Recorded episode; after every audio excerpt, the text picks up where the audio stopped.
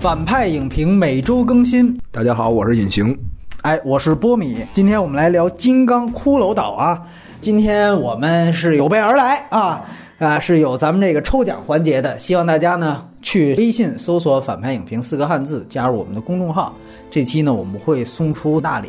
这个末等奖呢是一份这个金刚大礼包，其中包括充电宝、T 恤衫。手环、布袋、贴纸等等，当然都是金刚主题的。然后呢，最大这个奖是我个人贡献的一个复联一的国版正版的铁盒蓝光碟。然后这上面呢是有金刚的这两位主演，正好也都演的复联一，那就是神盾局局长，嗨，是这个神盾局局长，哎，塞缪尔·杰克逊以及抖森的签名，抖森。是在复联一里边演这个洛基啊，他也是凭借那个片子成名的，有他们亲笔签名的这样的一个正版的铁盒版的复联一的蓝光。如果大家喜欢呢，可以去我们的公众号互动，可以以任何方式，比如说打赏啊、打赏啊，包括打赏啊都可以。哎，大家踊跃的互动一下，留言也不是不行啊，反正你看着办。哎，这就是今天我们上来先公布的这么一个信息。哎，你还别说，我是真的想去。去逮了这个景甜的签名海报来着。因为我想到时候我们把景甜的签名海报啊，就送给那个打赏最少的那个。但是呢，人家说了，抖森签名随便要，景甜的没有，这还不是一般二般的人。这个阴阳怪气的，这就没有必要。干嘛？我跟你说，这真不是阴阳怪气。咱这么说，你二十年前，你说你新联新艺术团，你要有一张说当时要了个彭丽媛的签名，你现在那还一个价啊？你这二年河东，二年河西，抖森现在红没用。我跟你说，二年之后。景甜，我告诉你，你不定多高呢，你就等着吧。当然了，这次都没用啊，这没要着，人家不给，人家现在这个保值的呢。不过大家别慌啊，因为景甜现在就非常哎片子多，这是飞黄腾达，咱们有机会啊，只要能要到，一定是给大家这个景甜的海报，满足这个粉丝们的需要啊。下面我们就来说一下这个影片的基本信息，最重要的北美分级啊，这个金刚呢和他之前一版彼得杰克逊的金刚的分级都是。一样的是 PG 十三级，里面呢包括有一些断肢的段落啊，其实都是用剪影来呈现的，所以说还好。而且呢，即便是同一分级，我们如果看过彼得杰克逊那一版金刚的话，因为太老，没办法做对比了啊。就如果是离二零零五那版的话，其实我觉得血腥程度这个要低一些。啊，那个还是可能相对来说稍微更血腥一些，因为里面有彼得·杰克逊的恶趣味。然后删减方面，我们这边收到的消息和发行通知以及海外的片长时长对比是没有任何删减的。那越战的部分，这个元素也是。完整的呈现出来啊！里面呢有一场戏，我们觉得怎么突然就没了？这个可能之后我们会讨论，是不是一个出于艺术的考虑？可能全球是不是都没有？然后彩蛋这里一定要说，大家如果去电影院看了，一定要做到长字幕完整结束之后，它会有非常重要的一个关于现在的这个怪兽宇宙的这样的一个全新的一个彩蛋的展示。但是片子那字幕是特别长，你得耐心等。对对对，而且呢，就是像景甜呀这些大的主演也都会在彩蛋当中再次出现，所以说大家一定要期待一下。然后在三 D 方面，这个片子呢，国内呢肯定是排三 D 版更多，但是也是有二 D 版的。然后的三 D 效果，其实我们看的 IMAX 还是不错的，但是没有 IMAX 的特殊画幅，倒是有 IMAX 的特别的金刚版的倒计时。这个呢，有人要是喜欢看这种不一样的倒计时，你可以去体验一下。但是正片是和普通版在画幅上没有任何区别的。接下来影片本身呢，自然这是一个美国影片，出品方是传奇和华纳兄弟，这。也是两家在我要没记错的话是诺兰分家之后的第一次合作，当然这里也肯定有我们的中国资本啊，企鹅影业，大家可以看到那个非常亮丽的那个 logo 的标在这个开头出现。然后呢，这个片子其实没有严格意义上的原著，但是金刚的原来的一个创始人是一个叫做梅里安库珀的人。接下来我们可能会提及这个片子呢，它的。导演是乔丹·沃格特·罗伯茨，他之前呢实际上是一个圣丹斯出来的一个青年才俊导演，他曾经在二零一三年执导过《夏日之王》，那个当时是在圣丹斯电影节，哎，获得过很好的一个赞誉的一个片子，就像之前的《侏罗纪世界》一样，也是一个新人导演。然后编剧方面有一个是之前传奇的另外一个怪兽片《哥斯拉》的编剧之一，是二零一四年那版的《哥斯拉》，还有《侏罗纪世界》的这个编剧之一。但这里面我要格外点名提及的一个编剧叫做丹吉尔罗伊。这个我跟隐形啊上次聊《星球大战外传》，我们也提过他的一个兄弟托尼·吉尔罗伊。这个兄弟俩是好莱坞非常有名的一对编剧组合，兄弟组合，他们一块儿完成过《谍影重重四》的编剧工作。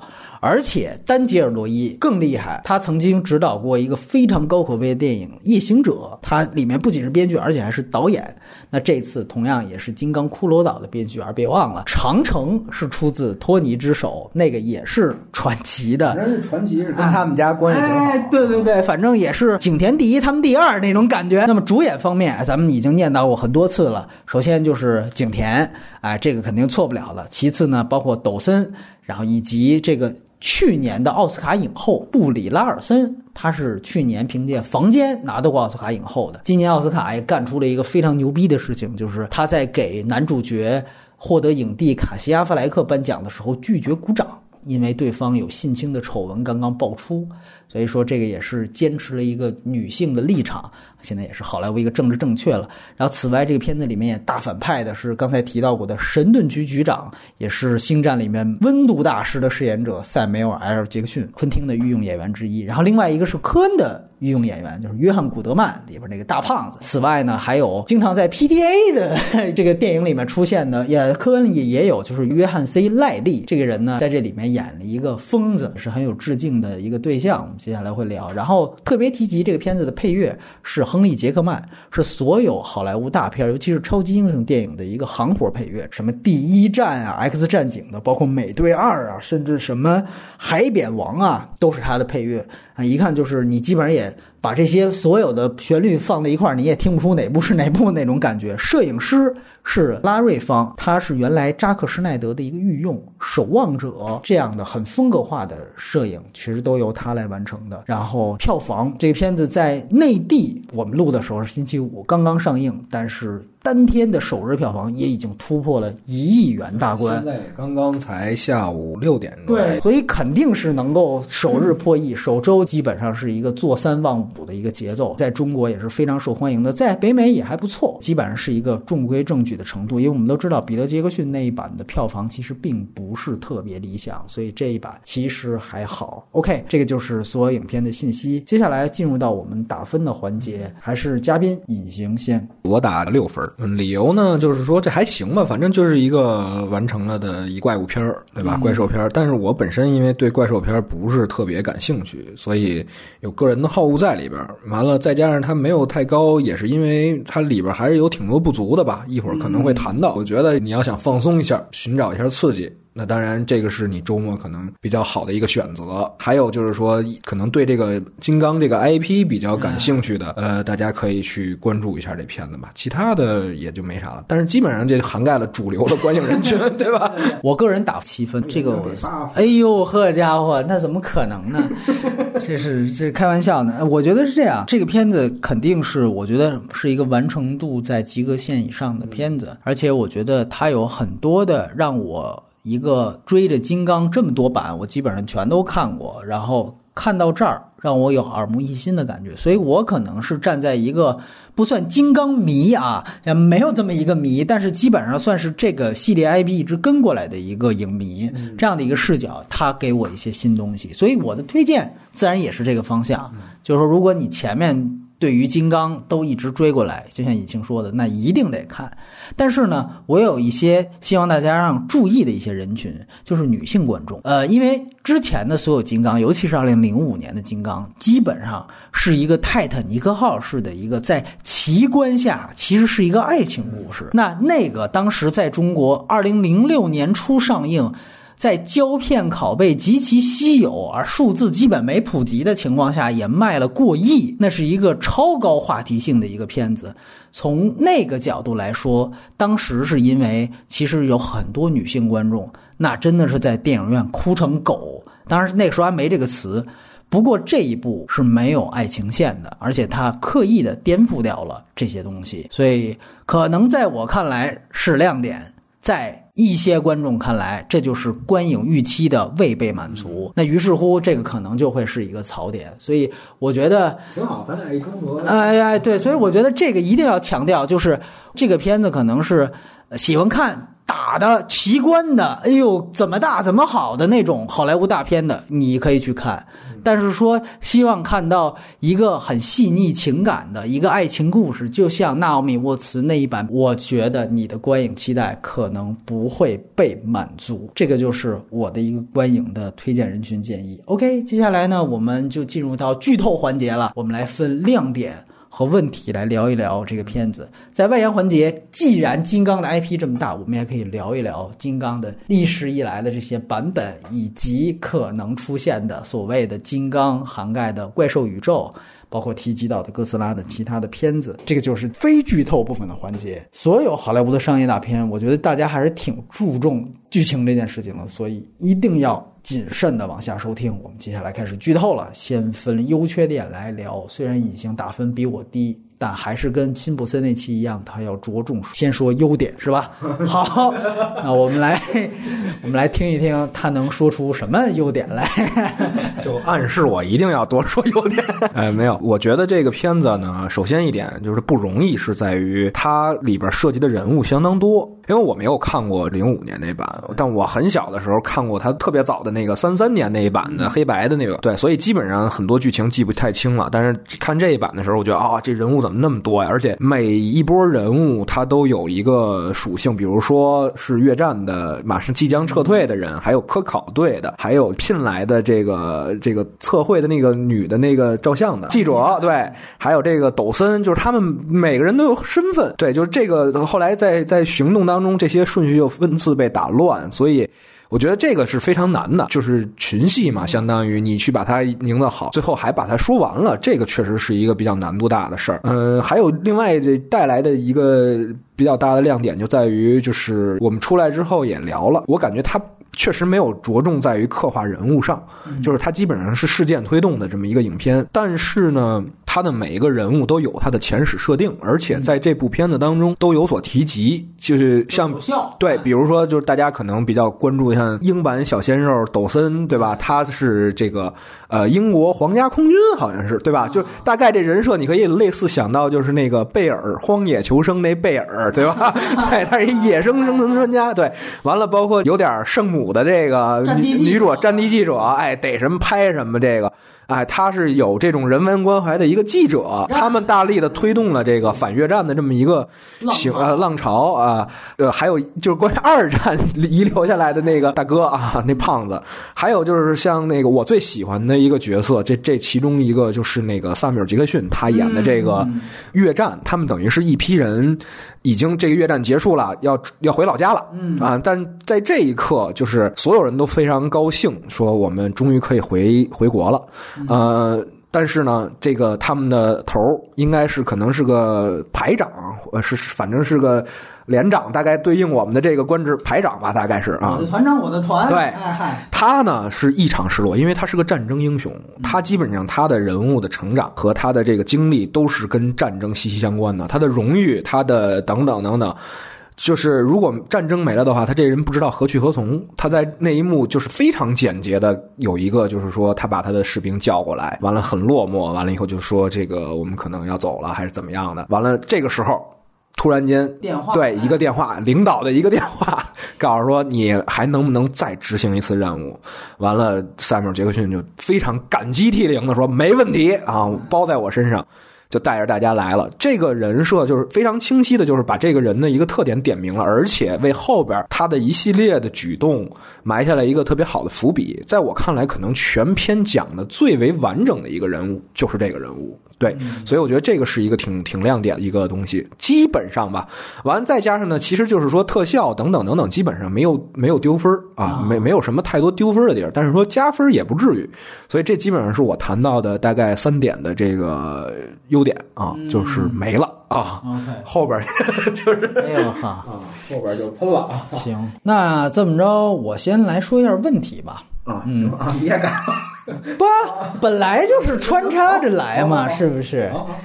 呃，这个片子我觉得最大的一个问题，我相信所有人应该能看到了，就是对于金刚这个，如果把它作为一个男一来看待，他本来就是男一啊，把它作为一个主角来看，他的这个形象实际上是毫无建立的，几乎可以说毫无建立。或者我们这么说，它是这几版最著名的金刚的电影里面可能是最差的一版，这个我觉得是显而易见的，因为我们看到二零零五年那一版，它是有一个爱情线的支撑，你可以看到一个非常大男子主义的金刚啊，有担当。啊，虽然是有脾气，但是呢，同时他在他的这个丛林里面是一个非常自由，而且是一个王者姿态啊，基本上就是一个很大男子主义的这样的一个设定。呃，在那样的一个非常险象环生的地方，骷髅岛，那那样的一个形象遇到了一个美女，所以整个的这个人物形象通过和这个就是女主角发生的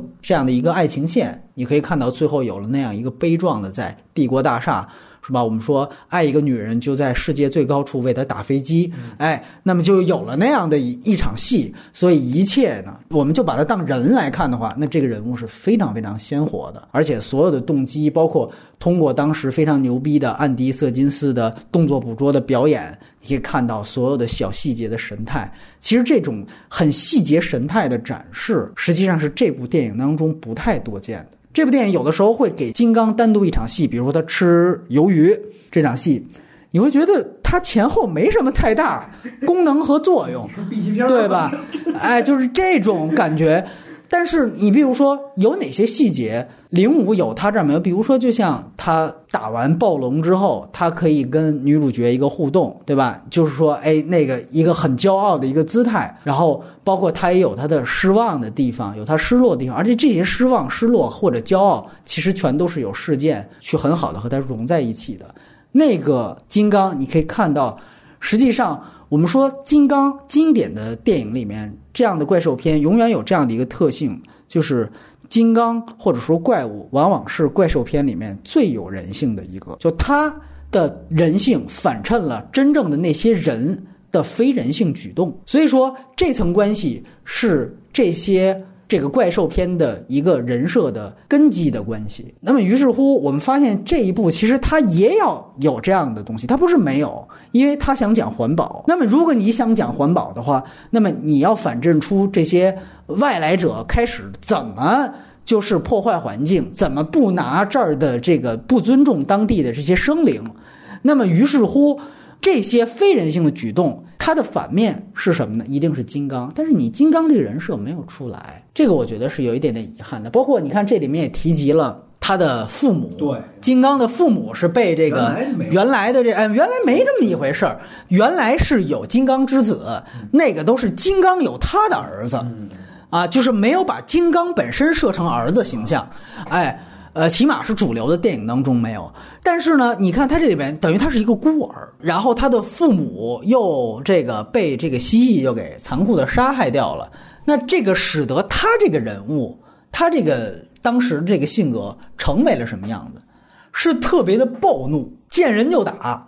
那好像是这样，但是不是说后来你会和那些亲善的人类有一个和解啊？你开始是见谁就打，是因为你父母双亡了，那于是我们有一个和解，他没有。你会发现，好像这个金刚从始至终都是明事理的。比如说，哎，你如果比如说战地记者去费劲的去举那个呃直升机残骸，你想救那个是公牛，也不是什么，就你救一个动物，食草动物，哎，我我反正看你是为了救动物。那我就帮你，我也不杀你，对吧？你看他其实从头到尾都是，哎，这个很明事理的。然后呢，另外一个他的可能的特点呢是说，这个金刚是年龄比较小的。但是呢，反正我也没看出来，如果说年龄小，它也应该一些，比如说巨婴的特性，或者说一些这个撒娇的地方，其实也完全没有。如果我们再对比，比如说传奇之前的要跟它做成一个宇宙的一次版的哥斯拉的话，那那一版的哥斯拉。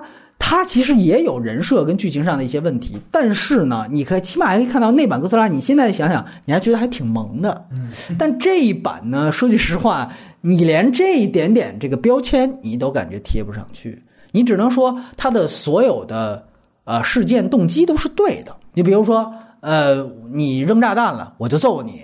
你这个想救人了，我就不打你了，我就走了。这些反正这个反应都是对的，没有说 bug 的地方，但是也没有任何的亮点。毕竟它的前作光环太大了，所以说这个不比就怕货比货嘛。所以对，所以这个其实是这个片子的一个退步的地方，就相比它之前的 IP 来讲。另外一个呢，就是其他的人物。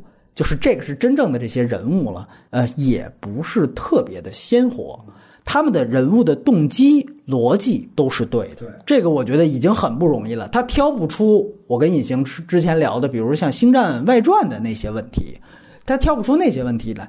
但是啊，说句实话，他也没有哪个人物给你印象特别特别深刻。首先就是他两个主角死的都太快了，你开始以为大胖子约翰古德曼。是一个人类里面的男一，对吧？如果不算反一的话，他是一个就是正派人物里边一个男一，结果中间就给吃了。就但他你前面他建立的那些，你记得他开始是拿着个文件，也是，就是他想找投资一直找不着，人家都快抛弃他了，等于他也是有前史了。中间稀里糊涂就给吃了，对，其实也没讲清楚两句话，也没讲清楚他是怎么回事，他个人有没有什么理想的，这个东西是没有的。另外一个死的太快的，其实刚才隐形也提到了，就是塞梅尔杰克逊演的这个反派的这个角色，呃，其实这个角色确实这里面相对来说比较丰满的，但是他的死亡也太仓促了，而且有点傻。他前面其实他设计的东西，他其实是挺聪明的一个人，你最后等于跟。金刚硬顶，然后就是我就是不要命了，豁出去了，然后就让金刚一锤就给锤死了。这里就剧透了。这个说句实话，你不给这么重要的反派一个仪式感的死亡，这个让你的这个正反派的建立，就核心矛盾的建立，也到最后就拖不起来了。对，就就就拖不起来了。所以这个我觉得是到后来，尤其最后一场戏一下子泄气了。因为大家可以注意到，其实他这里面，如果你论反派的话，他有一个人类的反派是这个，但是他想最后我要呈现的是他跟大蜥蜴打，也就是说大蜥蜴成为了最后真正的反派。这个说句实话，他整个就有一个核心矛盾的一个错位。当这个反一一死了之后，这个戏就不再变成了一个说是由他牵头的一场疯狂的。自寻死路的一场复仇的路，马上就变成了一个逃亡片了。整个影片性质跟类型马上就转了。然后大蜥蜴出来，你跟大蜥蜴打，说句实话，由于你前面你也没有铺垫，你父母双亡，大蜥蜴把你父母全家杀了，这些东西的一个这方面的，就在蜥蜴方面，它反倒是没有前史了，你知道吗？你只是通过。约翰 ·C· 赖利就是这个二战老兵的这么一个嘴炮，你说了一下，但是你没有真正去交代这些对于金刚情感上的这样的一个推动，你没有情感铺垫，你最后这场打 就是打。我们说，之所以你现在你能回忆起来这个金刚打三四条暴龙在彼得·杰克逊那版，你觉得很兴奋，那是因为他要有一个很明确的动机，就是我要保护漂亮的女人，那是我最心爱的女人，我要保护她，所以说。我一边打的同时，我一边还救那个人。你记得他一会儿是手抓，一会儿是脚抓，对吧？他一会儿还还切换，对吧？还换手，他其实是有一个保护的作用。那场戏就不单纯为了打而打，这场戏现在的戏特效是升级了，但其实是为了打而打。所以这个其实也是他的一个呃相对来说比较大的一个一个问题，尤其是对比《金刚》二零零五年的那版，也包括你看，我们去想《金刚》的。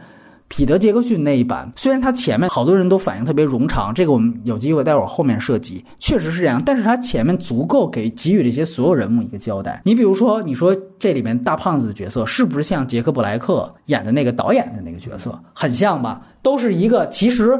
本质上来就是带着功利目的来，但是人本身不坏，他们不是一个特别自私的一个人，他们只有狂热的一个理想想去实现，然后把这一群人给忽悠进来了而已。但是那个人物从头到尾特别完整，而当然你可以说他本身彼得杰克逊作为一个导演，他就把三三版的那个导演卡尔那个导演的角色又给进一步的扩充，增加了他前面很多的前戏，讲他其实就是一个末流导演。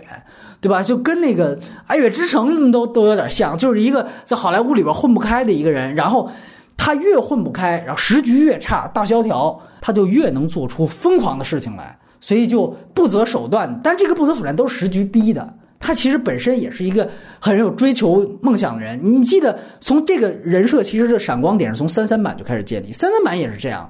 就是他讲这个人，他开始看上女主角了。那女主角要偷东西，完了他等那女主角偷完了，他再去找店家。哎，算了算了，没关系，我花钱，走吧走吧。让女主角，他故意还等他偷完了，这样的话你就欠我一人情啊。但是我这么故意卖个关子，我不是为了跟你睡觉，我不是为了要潜规则，没有这个任何想法，我就是为了把你骗上船，为了实现我的电影梦想。就他分得很清楚，这个人，你这人设一向练起来，他就是那种纯粹的那种有点疯狂的追梦者的形象。那于是乎，他开始是为了想拍片的，结果中间一场意外，这个胶片让人给毁了，这个胶片机让人给砸了。于是那干脆怎么办？我直接就把金刚给运回来，对吧？那这样的话，大家就相信我，我我我这趟不能白去啊！要不然的话，这全都身家全搭理了。他有那种电影人为了一个。大事儿的那样的一种疯狂的想法，然后逼着他一步一步的去把金刚把也把他自己给推向毁灭。那你看他这个从一而终，而且你最后你也不需要让这个人说非得死喽。他最后就是 OK，金刚从帝国大厦摔下去了，他的梦想也失败了，他终究这也是梦空一场。对于他来说，他也是一个悲剧人物。所以说这本身就是他的失败，你不需要给他一个 OK。那你如果对位来看，那约翰古德曼那个角色简直就是虎头蛇尾。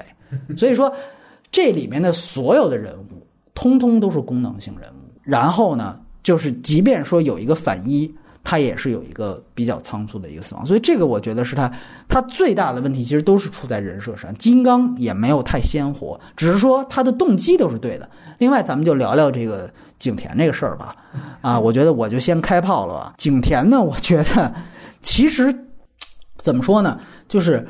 首先，所有的这个开场就是在登岛之前二十八分钟，把所有的这个团队的成员基本上都给交代了。你像有那个黑人助手可能少点儿，但是基本上交代这个约翰古德曼的时候，基本上他俩就一块儿说了，因为他俩是一组的嘛。就景甜，直到上了科考船，这人啪在。等于是直接甩给观众，完了之后前三十分钟给了他七八个镜头，一句台词没让他说。这个我觉得导演也肯定看出来了，他无论是台词功力还是演技，确实是差。所以你看啊，如果大家还没看的话，可以注意到几点，或者你想二刷的话，第一就是景甜后来的戏越来越多都是虚焦。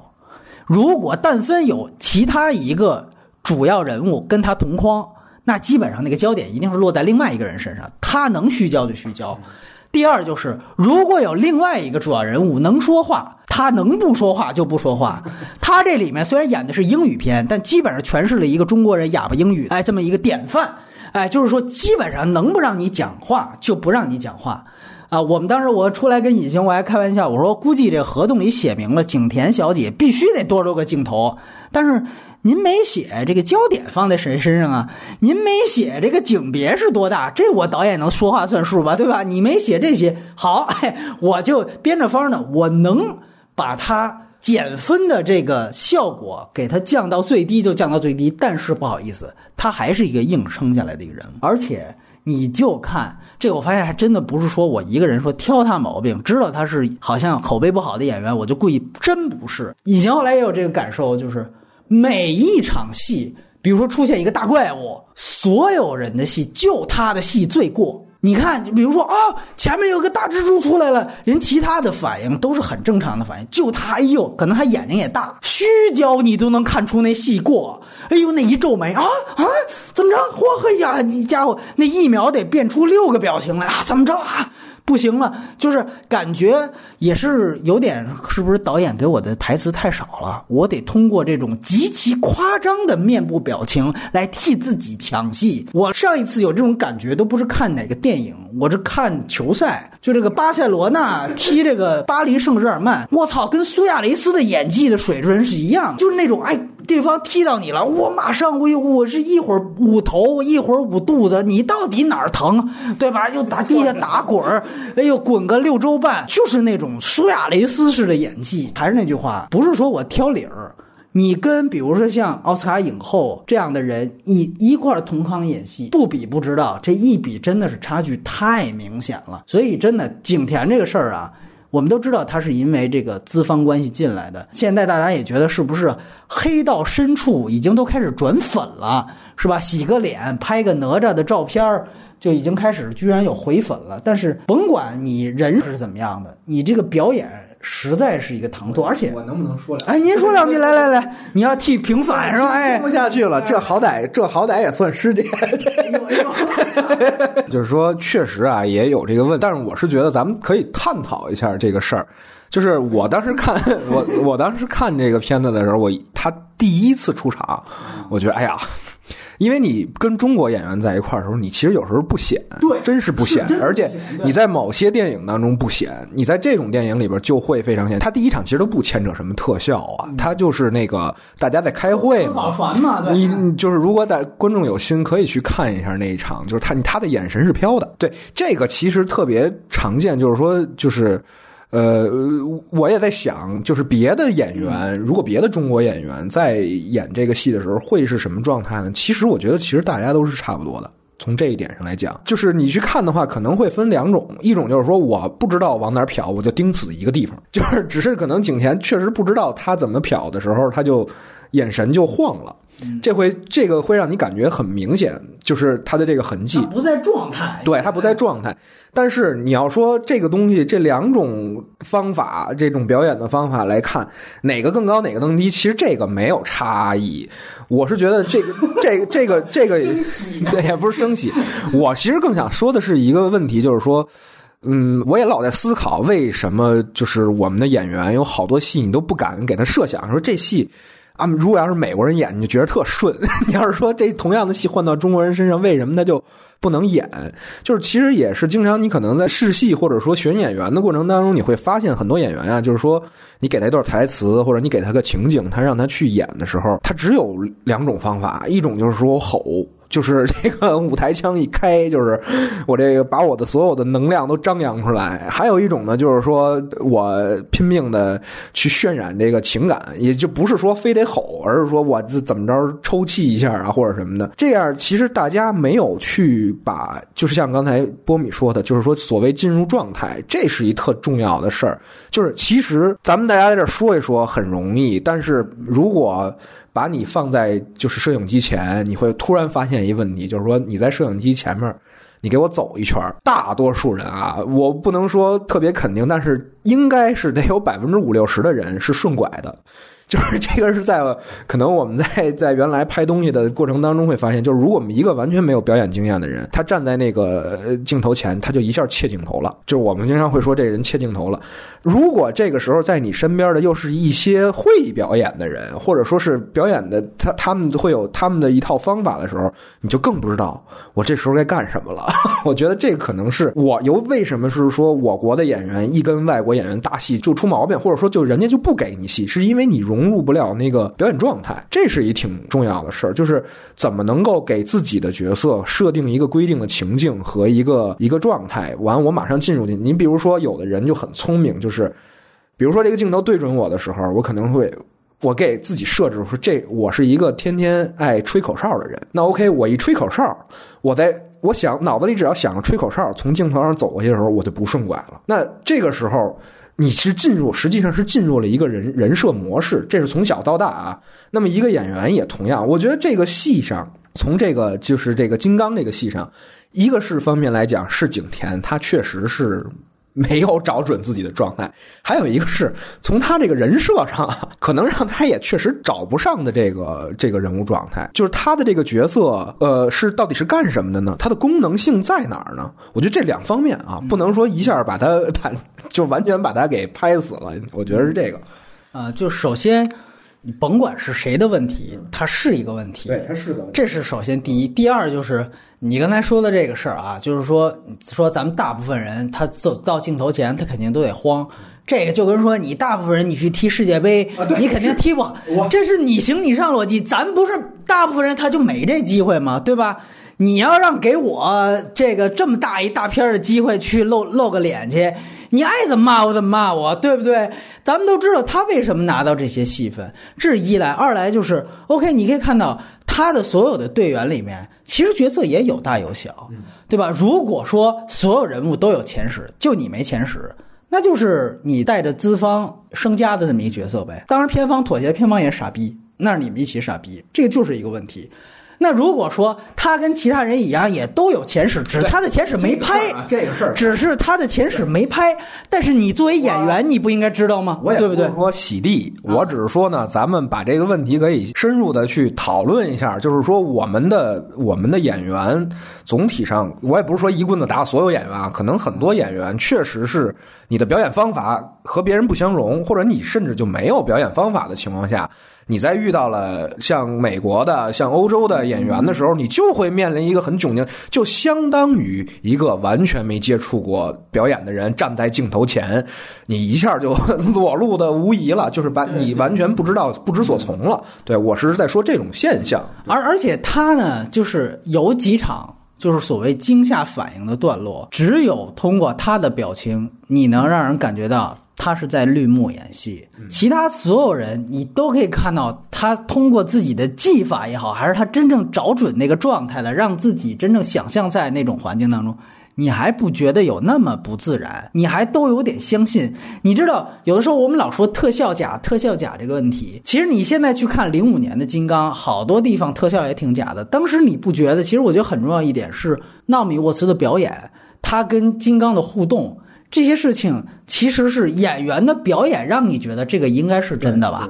这个其实都是一种骗术的高低的问题。其实表演就是一种骗术。那从这个角度来讲，就是景甜这个骗术太 low 了，让你一下觉得我靠，大哥你就是在绿幕前头演吧？就这个眼神，你不知道他看哪儿。刚才感触很深的就是，因为我们俩在录这节目之前，波米把那个零五年那版导出来，而且他还是导剪版，就是他底下会有那个彼得·杰克逊的那些访谈。他在说的时候，就是那场那个暴龙的那场戏，就是纳姆缪词在金刚出现之前，完全是一个人演的。我觉得那个确实是你你，我就我当时在想，如果我们设计这么一场戏安在中国去演，谁能去撑住这场戏呢？就没有人能撑得起来这场戏，就是你，你不知道你怎么去设计这种戏，你不敢，就是谁去接得住 这怪物？你怎么去让他找准状态？就是关键是这种戏只要设计出来，可能我们也有怪物片儿，以前什么鳄鱼的还是什么的，对吧？那些怪物片儿，你想想，他可你可你看的时候，你是第一先出戏了。你就是马上意识到我面对的是特效，完了以后，你看他们其实演员在甩的是表情包，可能就是，但是你看那个纳奥米沃茨那场，就是确实是他的状态让你信的这个情境，这个是特别大的一个问题，确实就是说总体都有问题吧，就是我们总体可能是有问题啊啊。你说他缺少绿幕表演经验，大哥他好刚演完长城，对吧？呃，之后还有环太二，你要说这么大的制作，谁说缺绿幕经验，他都不应该说他缺，所以我觉得这都不是借口。呃，真的别吃这碗饭了。我有人老觉得就是说跟那个布拉沃似的，哎呀，既然每场都射正王，你们就别黑他了，黑到深处自然转粉。他是差就是差。差就一直要说，就这么简单。当然了，就是说咱们可以设想一下景甜这人设，他很可能是一个原来在长城宋朝的时候，哎，打过饕餮，打过怪，见过这么多生物，成了生物学家。合力吧？哎，完了，最后来到了这个骷髅岛骷髅岛，这个女人来自地球，对吧？她是一个他妈神奇女侠那种，几千年以来这个容颜未改。对吧？为什么她在这个金刚里头她没有背景，他他没有前史啊！你一讲，对她本身就是前史，她你看谁都没交代，他直接就出现到科考船上，为什么？他早就知道了。对，所以这世界上还有他根本就不是那个老黑要招这俩人，对吧？实际上是人家景景田田要招斗森他们，对是这就对了嘛。没错，其实他是神盾局局长那个位置了，对，疯子是给景田做了嫁衣了，没错，没错，对吧？这你要往下编多牛逼啊，对不对？是不是传奇得给咱付点儿？而且而且你想想看，哎，他原来那个土著，他建那墙。那没准就是景甜给建议的呀，啊咱们这都长城建墙的技术，对呀、你这玩意儿你怎么防饕餮？你怎么防大蜥蜴？我这怎么防饕餮？这样一说，其实表演也不突兀，他是故作惊讶，他都见过呀，没错吧？而且他也是故作出戏，他啥都见过，他当然很淡定了，对吧？嘿嘿这就一下子就通顺了。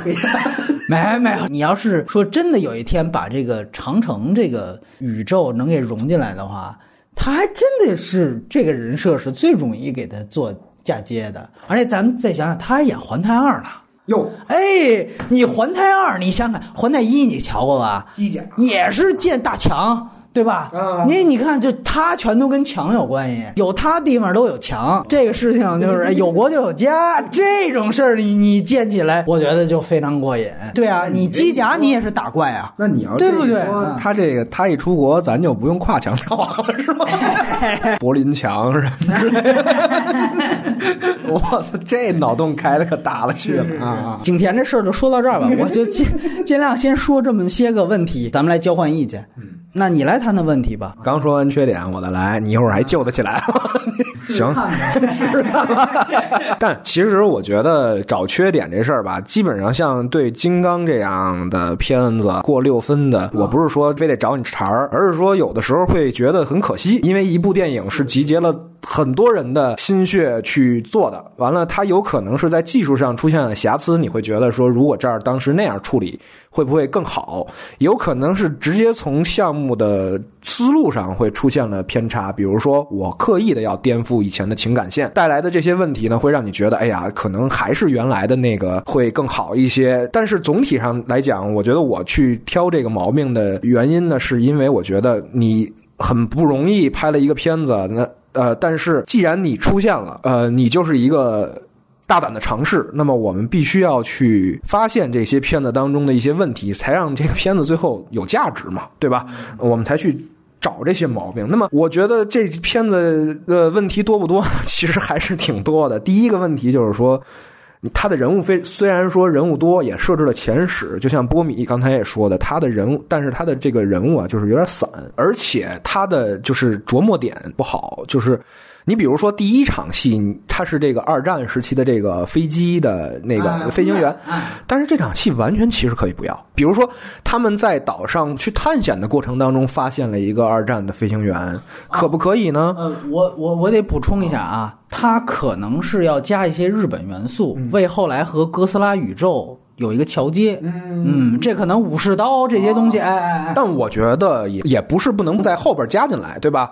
如果这样的话，那个老人再重新把这个故事讲出来的时候，可能会引起你更多的遐想。就是这个是一个剧作加减法的问题。这种问题其实很多，包括了他们萨缪尔·杰克逊一直执意寻找的他那个属下，他那个战士。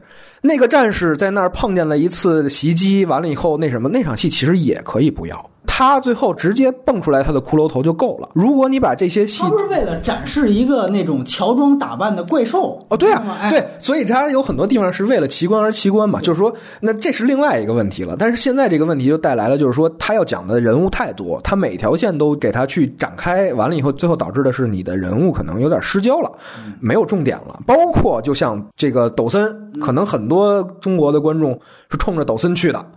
但是抖森在这里边的他的整个的这个状态有立起来吗？就是他的那种丛林经验有在这里边有多发挥，就是推动戏剧作用吗？没有，就完整你还真是看到性格决定了命运的只有萨缪尔·杰克逊，就是他是真是最完整的一个人，其他的所有人我有前世设定。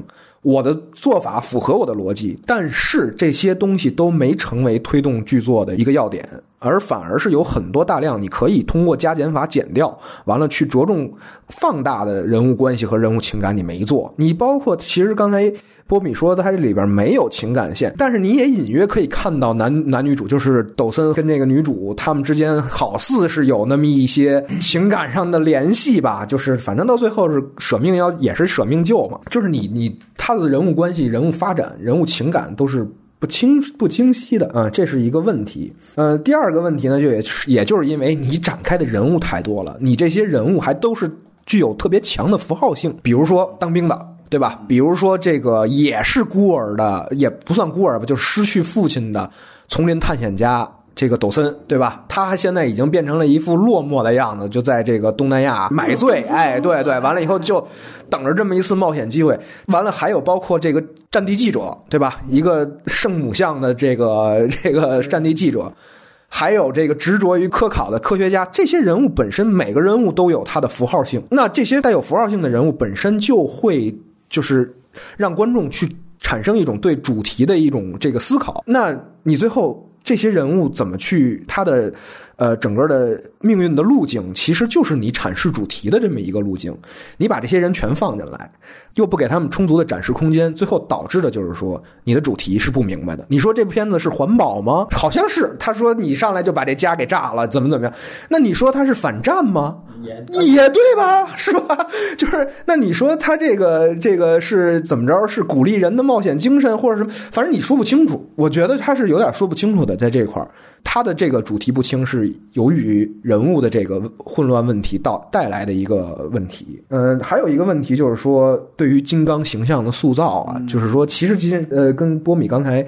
聊的也差不多，但是只是我刚才看了那个所谓最精华的那个跟那个叫暴龙打的那一段之后，零五版，零五版，我觉得真的是感触颇深。我现在就是特别有冲动，回去马上把那版弄下来看一遍。对，就是就是首先就那一场打斗戏，他完成的动作特别多，就是你可以看到他是一直在做了一个悬念，就是你你看这种戏，你肯定知道金刚是不会死的。金刚一定是胜利的，但是女主也不会死。对，女主也不会死。但是你怎么在这种戏当中才去就是做出一种人物的张力，或者说戏剧的张力呢？它靠的是你的这种设计。你比如说，他们从悬崖上坠落下来，纳米沃茨被那个藤蔓缠着，完了一下一下的撞向那个霸王霸王啊，对，荡秋千。完了以后，这个金刚怎么下来去救他？这些戏就是让你。充分的有那种命悬一线，但是化险为夷，命悬一线化险为夷，就是这个是首先让你这场戏变得充实饱满起来了，对吧？其次，因为你大家可以想想，如果没有这些设计的话，那么是不是三秒打死他也可以，十秒打死他也可以呢？对吧？这就变造成了一种，就是我想让这戏怎么发展就怎么发展，就是顺拐了，其实就是戏出问题了。其实我们看这版金刚里边有很多戏吧，你可以说它。是这样的，就是说我可以让他打的长一点，也可以打的短一点。这就是说明他在这场戏当中就本身没有一个设计。其次，呃，零五版的这场戏同样通过这场打斗建立了金刚和这个纳奥米沃茨之间的这种人物关系，就是这个是非常难得的，因为这场戏没有一句台词。甚至都没有没有太多的眼神交汇，到后边就单纯的就是纳奥米沃茨一边呆着，就看着金刚在那儿耀武扬威的啪手撕霸王龙，完，但是但是那气势和他们之间的那种不能言说的情感就建立了，对，就是这个东西是很难的，就是于无声处就把这种人物关系推进下去了，就为你后边的戏打下一个根基，这场动作戏就非常高超，就也就是说。他为后边的所有的戏剧有了一个伏笔，他不像我们原来看香港武侠片，经常是到这儿以后，啊，这打完了，就后边该讲文戏还是文戏，就导武戏是武戏导演拍，文戏是文戏导演拍。那你这个就等于这是脱节的。那他这场动作戏就完美的把文戏和武戏结合在一块儿了。嗯，这个非常难得的。还有呢，在这场戏打斗之后，金刚做了一些小动作，就是还是零五版的这个啊，比如说扒了扒霸王龙的这个嘴巴，完了以后就好像他还有一些童心未泯的感觉。完了之后就是往那儿一挺，对吧？一挺胸，撅着屁股，完了让纳奥米沃斯上来。这时候你看到的他是哦，好像。就是金刚那种雄性的、野性的、阳刚一面的东西在建立，再加上纳奥米沃茨因为的这种救命的这种关系的两个人之间的情感建立，于是 OK，这一个矛被砸死了，就是这是相当于一个矛被抛下来之后砸在这儿，这两个人的关系递进了一步，这是一个节点。完了后边的戏再往后推进，那这一场戏你想想他完成了多少？而且冲也有奇观性，对吧？但是我们反过来看，就是这一版金刚呢，动作戏非常多，就是基本上你。你看一会儿就可以来一场，看一会儿就来一场，没有哪一场会让你觉得说特揪心。这一方面是说我们的人物没建立起来，没让大家对他产生一个移情、一个同情；第二一个方面也是因为你的动作又没反过来反哺你的剧情，这就是说你动作的一个问题。还有一个就是说让我觉得比较有问题的，也在于就是说你这个金刚，你不仅是说没有给这个金刚赋予一种。人格性的东西，或者说是让我们觉得同理心的一种东西，反而而且在视觉上，它是一种忽大忽小的存在，让我特别出戏，就让我觉得说这个金刚到底是啥状态呢？因为我看前面，你想想，它前面是直接就能把一个运输机给蹬过来啊，那运输直升机，大家可以看看我们那直九什么之类的，那个多大，它那基本上一巴掌就给合过来了，对吧？后边呢，你有一场戏是这个有一士兵在河里边说喝口水，结果这个金刚过来抓抓这章鱼。你我反正当时感觉明显的感觉金刚的比例缩小了，再加上你还可以看到，就是在那个墙上有一个金刚的大手印，那个手印非常大，就类似于咱们的磨牙时刻，就那种感觉。可是你再看后来那场戏，同样的一场，就是说也是金刚去救那个女女主，那个女主基本上就躺在他的手心里，那手没有比那个。零五百要大大对，没大多少，所以这个比例失真也让也让你就是会让你觉得，再加上这个人物他又没有一个人格，在这种时情况下，就让你觉得金刚这个人就是死了，你都觉得不惋惜，你知道吗？这是一个挺大的问题，对，就是基本上我觉得在金刚在这个形象的塑造上。这一步上可能非常就非常有有欠缺吧，对，呃呃，因为我看过一些别的这种这个怪兽片儿或者是什么的，有的可能不给怪兽设置一个特别复杂的一个人格，你比如说是狂蟒之灾，它其实没有什么人格，对吧？它就是特简单的，就是你这儿弄了我，我反正就得报复你，这很很明晰的逻辑。但是说金刚吧，在这片子里，它还有点复杂。他一方面说，我得先敲山震虎，你们别到这儿来装大爷；再一个呢，我还得镇着这地面，弹压着地面，这蜥蜴别上来。对，敢犯我儿女者，我手撕鬼子，是吧？就是我得来一这个。就你，你就让觉得就是说，金刚到底是一什么存在呢？就我觉得片子里边那个给他定调特别，就是恰如其分。那他可能他就是一神，就是一仙儿，你知道吗？他不落地，就是这个形象他不落地。对。完了，还有一个呢，就是谈到的，就是说它这个整个的骷髅岛上啊，它的奇观也让我觉得有一些出戏。就是说它的这就比如说会蹦出一个类似于牦牛似的那种东西，对吧？呃，还有还有那个这个鸟，类似于恐龙似的那种鸟，翼龙似的那种鸟，还有那个大的不得了的那个蚂蚁，蚂蚁蚂蚁，他们说是蚂蚁嘛？对，我是觉得吧。因为当时我们看的时候还在说，就是蚂蚁前面那场戏我还挺喜欢啊，就是那个戳人，当当当，那还有点哎，还有点观赏性。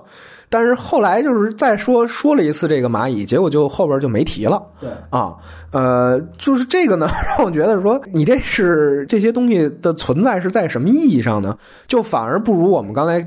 简单的看的那个零五版金刚，它是把这个岛等于做了一个严格的分区，相当于在这个区你会碰到的是虫子，在那个区你碰到的是什么？恐龙，对吧？我们最后把舞台可能集中的是在金刚这个这个区域，对，但是。所有每条副线，它面临的是不同的危机，但是在这条线上呢，你基本上随便是个人就可能碰见什么乱七八糟的玩意儿。而且我我因为不是学生物的，我也不太了解，就是说这东西是不是那么成比例？比如说牦牛大概是可能。呃，有金刚的一半那么大，那蚂蚁能高出森林那么高去？这个在生态学上能不能能？不这，因为这个确实好像是，就是说，在一原来据说好像那个我看那人类简史上面说，它这个澳大利亚你没发现之前啊，它那动物都是比咱们这儿大好几号的，就是同样的物种。但是走进科学，哎，对对，后来结果这后来人去了之后，大型生物就都灭绝了。那我觉得这你有大型生物是可以的，但是是不是它也有一严格的生态系统？就是说有一大有一小，完了它们才能共生。你要没这个的话，您就别把他们这一堆生物都往一块儿乱搅。对，这样的话会让我觉得对这世界观，或者说对你构建的奇观有一种不可信任的感觉。完了，最后呢，最后就是说谈到的一个问题，也就是说。嗯，它整个的这些问题带来的一个总集成的问题，就是全篇会让你觉得处处充满着一些刻意。就是对，就是像刚才我们看零五版的时候，我也询问了一下波米，我说这帮人怎么来的或者什么的啊？他们是拍电影，完了以后也雇了一些船上的保镖，所以有武装可以去那个救。这里边各怀鬼胎。其实有人知道真相，但是却心存侥幸。但是有人蒙在鼓里。我觉得这个状态是一个可能看探险类的或者奇观类的影片，大家会比较能接受的心态，就是有未知有已知，对，但是充满变数。但是你看这部片子的时候，就是说会让你觉得啊，这个疯子，也就是说他没讲清楚的这个中间就死掉的这个，算是带队的吧，对吧？带头大哥，他呢是。意图非常明显的就要来这儿，而且他甚至掌握着一部分这个东西的习性，他知道我通过炸弹能把这东西炸出来，还是怎么着的？就是他经历过这些东，经历过一次这事儿，完了他们再集结一帮人来这儿，就等于他们是完全算是有备而来的来这儿。当然刚开始的时候大家还是蒙在鼓里，但是很快这个谜底就揭开了，就是从这个金刚一出场把飞机什么都砸坏之后，这谜底就揭开了，也就是说。他们其实后边面临的变数仅仅是那些出来的其他的怪虫子，而不是金刚本身了。那后边的所有的戏就变成了完成动作。就是说，我们为什么给他六分呢？就是说，这个事儿是一个奇观好也好，冒险也好，还是怪物片也好，它该有的东西都有了，但是缺少了一丝。意料之外和缺少了一丝变动性，就是 你会觉得啊，行，既定动作，行，这个什么高台多少三百六十度，好打一几分，OK，就是基本上是有这种感觉，特别刻意，而且尤其是到后来。彩蛋，当这个科考队员重新再出现的时候，就是景田和那个老黑，呃，对，跟那个抖森和那个女主说，我们要找你再参加一个任务，等还有什么这那的，你会发现啊，这是真的就是要强硬的连接几个世界，就是 这这种刻意，对这种刻意感实在是太强，因为我们也见太多了嘛，就这种。某个组织一下就招招点什么人是吧？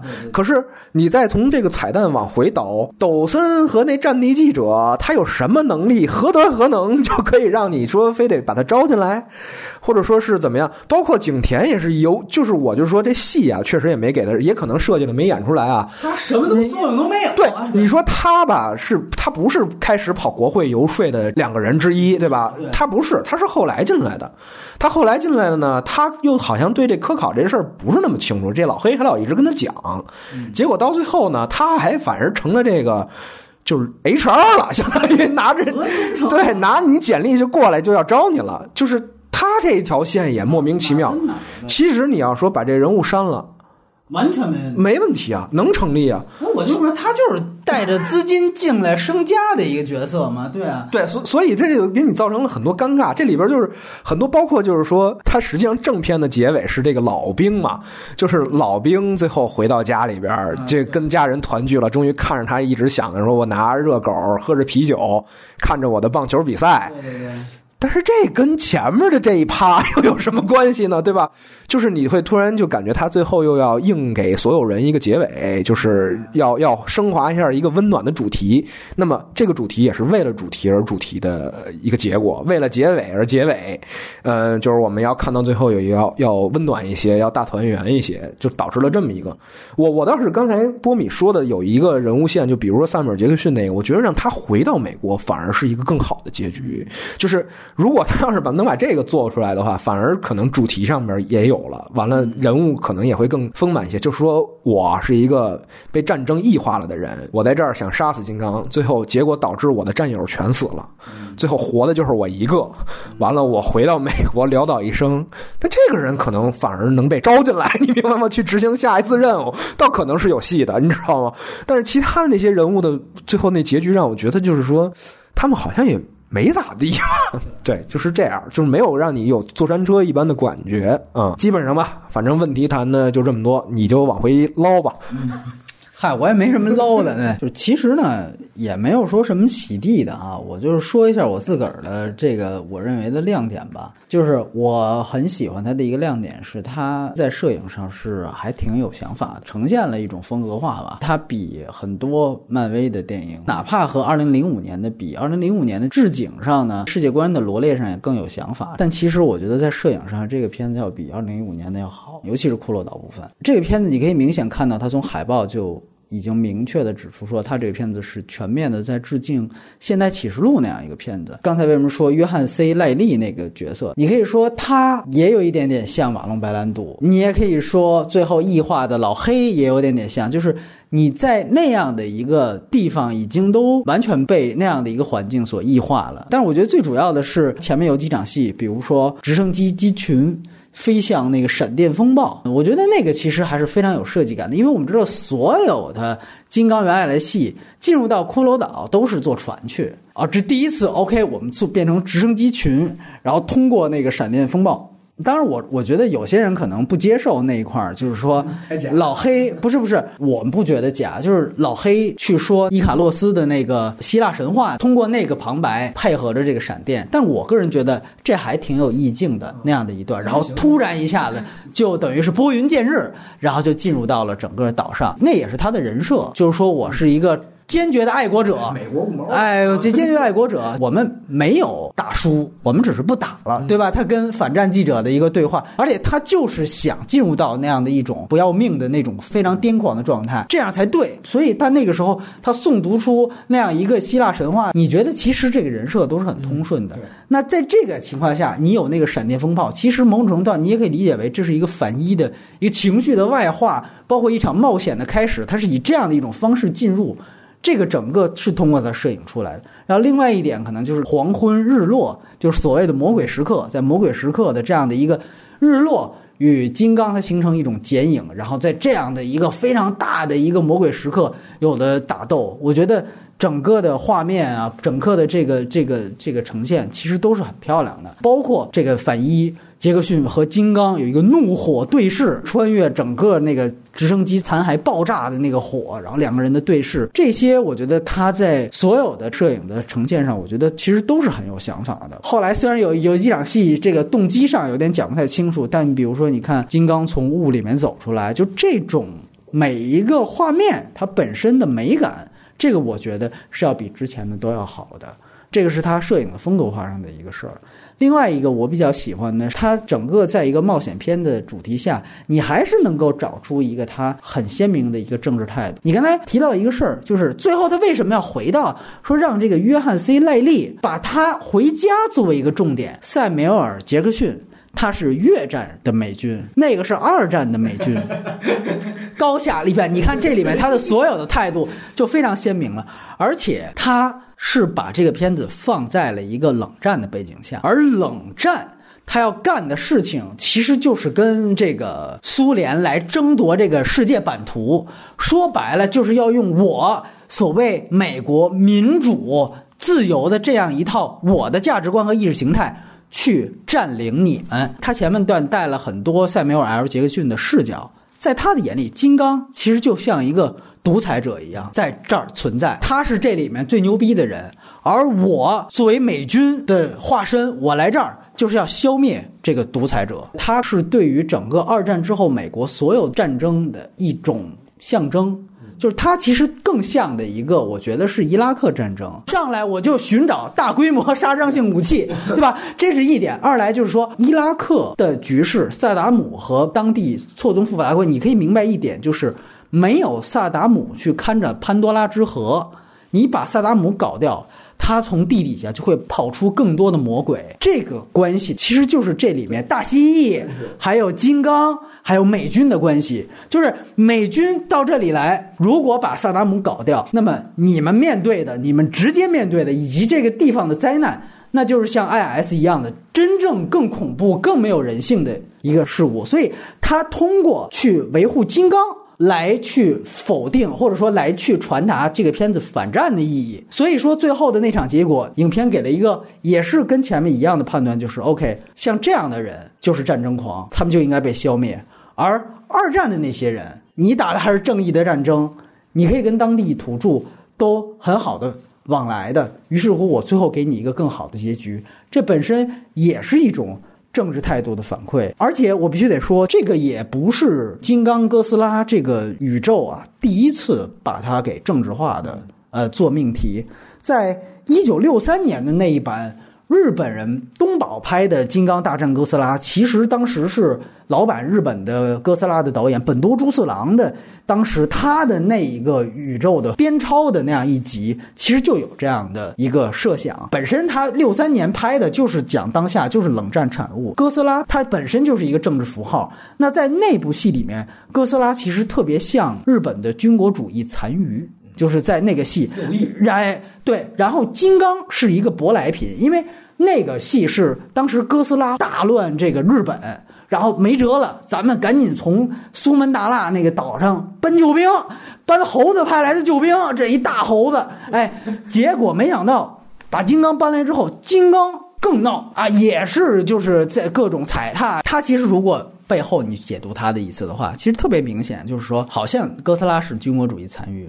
我们要靠一个美国爸爸来驻扎到我国，但是没想到说来的这个也不是一善茬儿。那一版特有意思，开始的这个金刚人设啊是比较像三三版的，就是还比较可爱。但是当时东宝的出品人还是导演就给否决了，说不行，我们必须要个比较丑的金刚。所以为什么说他可能有那么一个政治隐喻，就在这儿，就是没有那么多讨喜的东西，故意要把两边都给变成都给像就是这种恶魔一样。它最经典的一幕就是两只怪物在天守阁有一场打斗，那场打斗特别奇怪，就是互相在那场打斗里谁也没打赢，但是双方是各站在天守阁的两边对着锤，最后把天守阁给锤塌了。就这俩人最后没分胜败，最后就沉海底了。决战紫禁之巅，结果故宫没了。其实那场就政治隐喻就特别明显了，因为天守阁大家都知道这基本上是日本文化名片。你们两边在这斗，最后我的文化根基在冷战的二元对立下已经荡然无存了。所以这个其实不是金刚第一次有这种很鲜明的和冷战的桥接，因为我们也知道他马上也要做金刚大战哥斯拉。所以我觉得这个其实是，哪怕我看这个单体电影里面，我觉得还有琢磨的地方。只是说，你如果要更体现这种政治态度，你可以把它体现的更明显。觉得觉得你这么解读的话，我觉得是没，我是认同的啊，没什么不认同。其实它里边有一段台词，我还印象特别深刻，就是那个老头说：“咱们赢了嘛？”完了以后说：“你问你你问打哪场战争？” 是吧？就那个就一下把那个美国在二战后的那种荒谬的那种，对，就是一下给体现出来了。中间还打了朝鲜，等等等等，对，就是哪一场？完了，他他确实有这方面的影射。但是我觉得刚正好接你刚才那话题，我觉得如果你真的是要做这个的话，那其实你看看真正的这个二战老兵和萨米尔·杰克逊他们之间的交锋戏有几场场呢？其实就一场。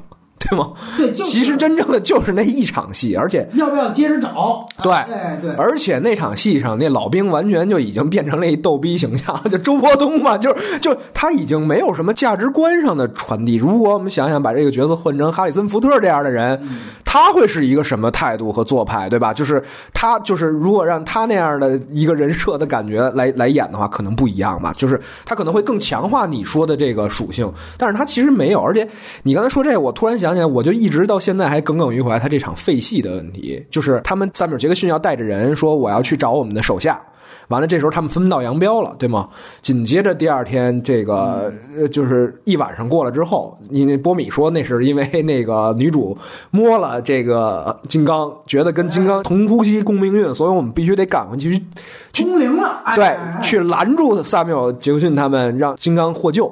所以我们第二天再接着去。其实这两场戏你会发现在功能上，还是说最后的这个结果上，其实是是重叠的。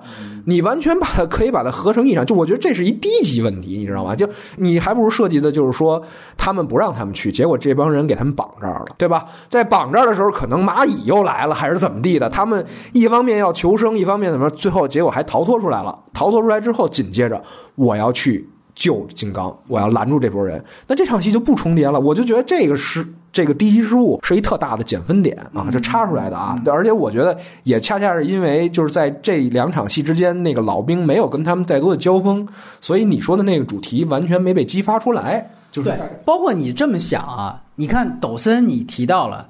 他之前说他爹是一个二战的一个，说想打这个纳粹，结果最后让纳粹给击落了，就牺牲了嘛。完了之后，他可能因此后来就成为了一个政治上的政治虚无主义者，对吧？就觉得我爹都为此就为国捐躯了，我都不知道什么战争是正义的。他其实有点这个状态。那么你可以发现，那于是乎一个二战老兵。有点这个陶渊明这感觉，就已经不知畏汉，对吧？哎，冷战是是热天不打的意思吗？对吧？你看他这个人人物也也是对的，对吧？就是你看那困在这个岛上，呢应该是这这种状态吧？他有这么一个事儿，完了之后有一个二战老兵。然后有一个二战的牺牲的人的儿子，政治虚无主义，还一个越战的，你说确实全都是这个战争的一个相关联的，但是你怎么把它联合起来？比如说，它是父子情，比如说你对，比如说你说像这个呃抖森这场戏，如果你不是说摸一下金刚的脑袋，你回去救，你在这场戏你给抖森一个关于他父亲的一个救救哎不行，我得救他。因为我这个时候我不再政治虚无主义了，我还是哦，我要回到一个正轨上去，我得怎么怎么样？如果你有这样一个对他的刺激性事件，显然。这个无论是人物弧光，还是这整个戏，就可能更顺。抖森跟那个金刚一样，都是失掉了亲人的一个人人设，而二战老兵就好像他的那个父亲一样，都是二战的这个功勋嘛，对吧？那这个时候他其实蛮有做戏的点的，对吧？这是可以设计出一场文戏的。但是其实最后就对着那场那个，我记得你在电影院都笑出来了，就是那场戏嘛，那个女主拿着照相机在大黑天那儿瞎照，对吧？就是那场戏让人看着就是觉得很无厘。头你在干啥？你照啥呢？你又没有开闪光灯，你你能照出什么？你又不是使苹果，你照什么呢？啊！所以确实是那场戏有点莫名尴尬，他可能就是要压缩节奏。说白了吧，就是你只能这么解解释，就是我马上后边赶紧哐哐哐。但你说，我觉得就是得这样。他就节奏嗯，也没有啊。我个人觉得。只是说，你可以看到他所有的人设也都是做了战争这个点，你还算他这些人物还都是那个时代的，这个我觉得倒是真的。有的时候你会发现，当然景甜可能不是啊，景甜不是那个时代，景甜他爷爷可能是那个时代，爷你要是那样讲应该是可以，叶师傅什么的，哎，呃不提他爷爷了。另外呢，咱们就说一下这个，我觉得另外一个我觉得还不错的，就是我说我作为一个看金刚。这么多部下来，我觉得它其实还有一些颠覆和全新的角度。咱们这么讲，比如相比上一版本，上一版本如果是加长版的话，它大概是到将近一个小时五十四分钟的时候，这波人他才上岛。也就是说，他前面做了大量的关于纽约和船上的戏份，讲这些人物关系。当然，这个后面所有的人物动机特别强的这种充分的考虑。但实际上，你作为一个爆米花片，你前面是稍微有一些冗长的。这个是的确是这样，这里面它完全提速。其实上一部我们要知道，这个毕竟是一个商业大片，它会考虑到很多商业上的东西。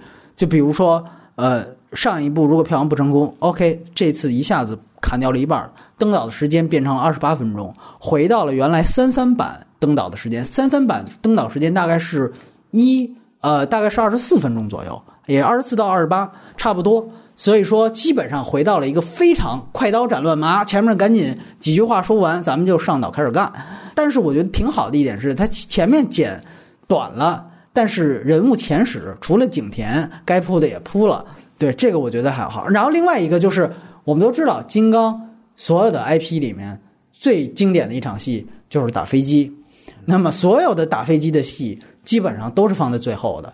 啊，肯定是要爬到一个高处，然后这个不是跟直升飞机打，就是跟双翼飞机打，对吧？这场就是咱们登岛就打飞机，你这是还没落地啊，刚落地就开始，有一些还没落地就开始打，所以这个打飞机飞机没大，他金刚大了，你知道吗？金刚变得硕大无比，就是，所以这个呢，我就觉得他整个在节奏上，包括你提到为什么开场我要有一个那场戏，就其实你会感觉好像。开场我就先让金刚先露一面，对吧？他就是他有很多这种，我要需要先点个题，然后我要先露一下我这个金刚怎么不一样。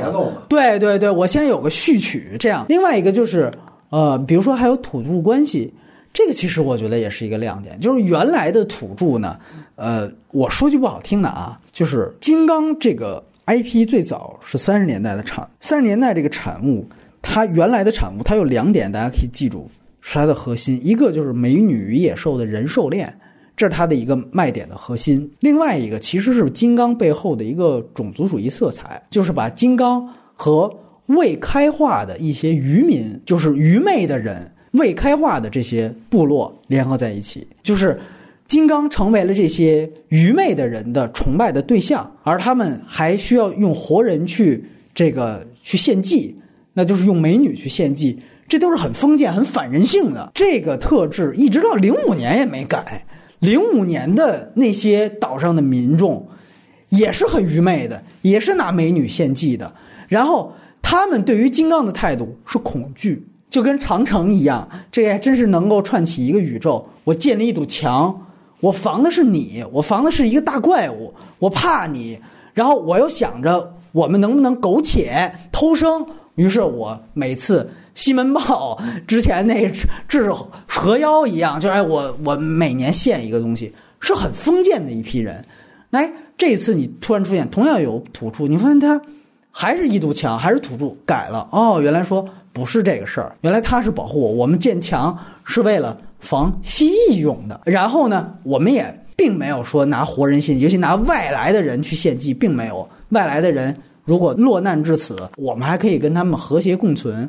这个显然，他在整个的颠覆上，你先不说这是不是一种价值观的进步啊？我不太愿意用价值观进步这种事情，它牵扯到政治正确问题。但是首先，我还是觉得，其实他这给我一眼前一亮的感觉啊！你跟原来这这么多版其实都不一样，而且另外一个金刚的就是这个所谓美女野兽，这个其实也是一样，就是原来从三三版到七六版，甚至邵氏后来在七年拍的《猩猩王》。基本上再到零五版都是一个核心的一个美女与野兽的这样的一个人兽恋关系。这个人兽恋关系讲到现在也确实太多了，因为我们知道，其实金刚，你知道他刚才最早提及他的那个创始人就梅利安库珀，他自个儿是一个拍猎奇片的，就在三十年代。完之后呢，他原来是去这个印尼那边岛啊，是抓到过那个叫什么科莫多龙。哦，蜥蜴啊，蜥蜴就是大蜥蜴，就是它里边这个蜥蜴的一个灵灵感来源。然后他有一个朋友，当时是把那个一个特别大的科莫多龙给逮到纽约去展览去了，然后展览的途中死了。那科他是根据这个，哎说哎我们要把这个科莫多龙换成一更大的一个奇观，哎比如变成一个就这种大猩猩，哎那是不是会就是他等于是。他跟他身边的人，他获得这个灵感，他创造出了这样一个人物。就是说，那在苏门答腊那边那种，你像马航都是，就是经常出空难。确实，你说这个气候也是不是闪电风暴，反正是呃风云莫测，就可对政治风暴加闪电风暴，对冷战风云，这比那个对。所以他其实有了这一系列之后，他当时有了那样一个灵感。然后他的另外一个关于美女野兽的灵感是来源于。一九三零年有一个当时其实大卖的一个色情片，叫做《殷纳吉》。那个片子其实讲的是什么呢？是讲的一个男的穿一只猩猩的服装啊，强奸美女。哎，是那么一个，其实是一个色情片儿。然后里边有大量的这种黑人的帮助，因为三十年代其实还是种族主义时期，就是他其实金刚背后有一个非常深层的联系，就是黑猩猩、大号黑猩猩、黑人。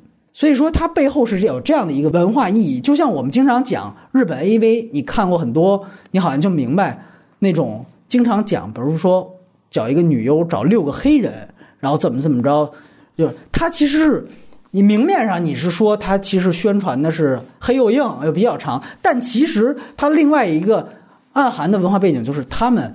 更接近于低智商，然后这个无脑的这种未开化的这种呃猿人大猩猩，这其实背后是种族主义。那你说你放到了一五年虽然对于金刚本身的这个性格是有一定的修改，其实你对于比如说这种传统愚昧的部落的这些东西的展现，以及因此而带来的这个美女与野兽的关系，说白了，原来的老版的金刚，如果你仔细看，你会发现它其实它的更大的猎奇背后消费的就是人们的对于人兽恋的期待。这个人兽恋本身，它在可能生理层面上的这种猎奇程度，就和你去看一个女优和黑人什么大干什么四四四五发这个意思是一样的。所以我觉得它比同档期的另外一部电影要好，就是迪士尼的《美女与野兽》，因为在我看来，其实迪士尼的基本上是没有任何颠覆意义的啊，它还是原来的那一层东西。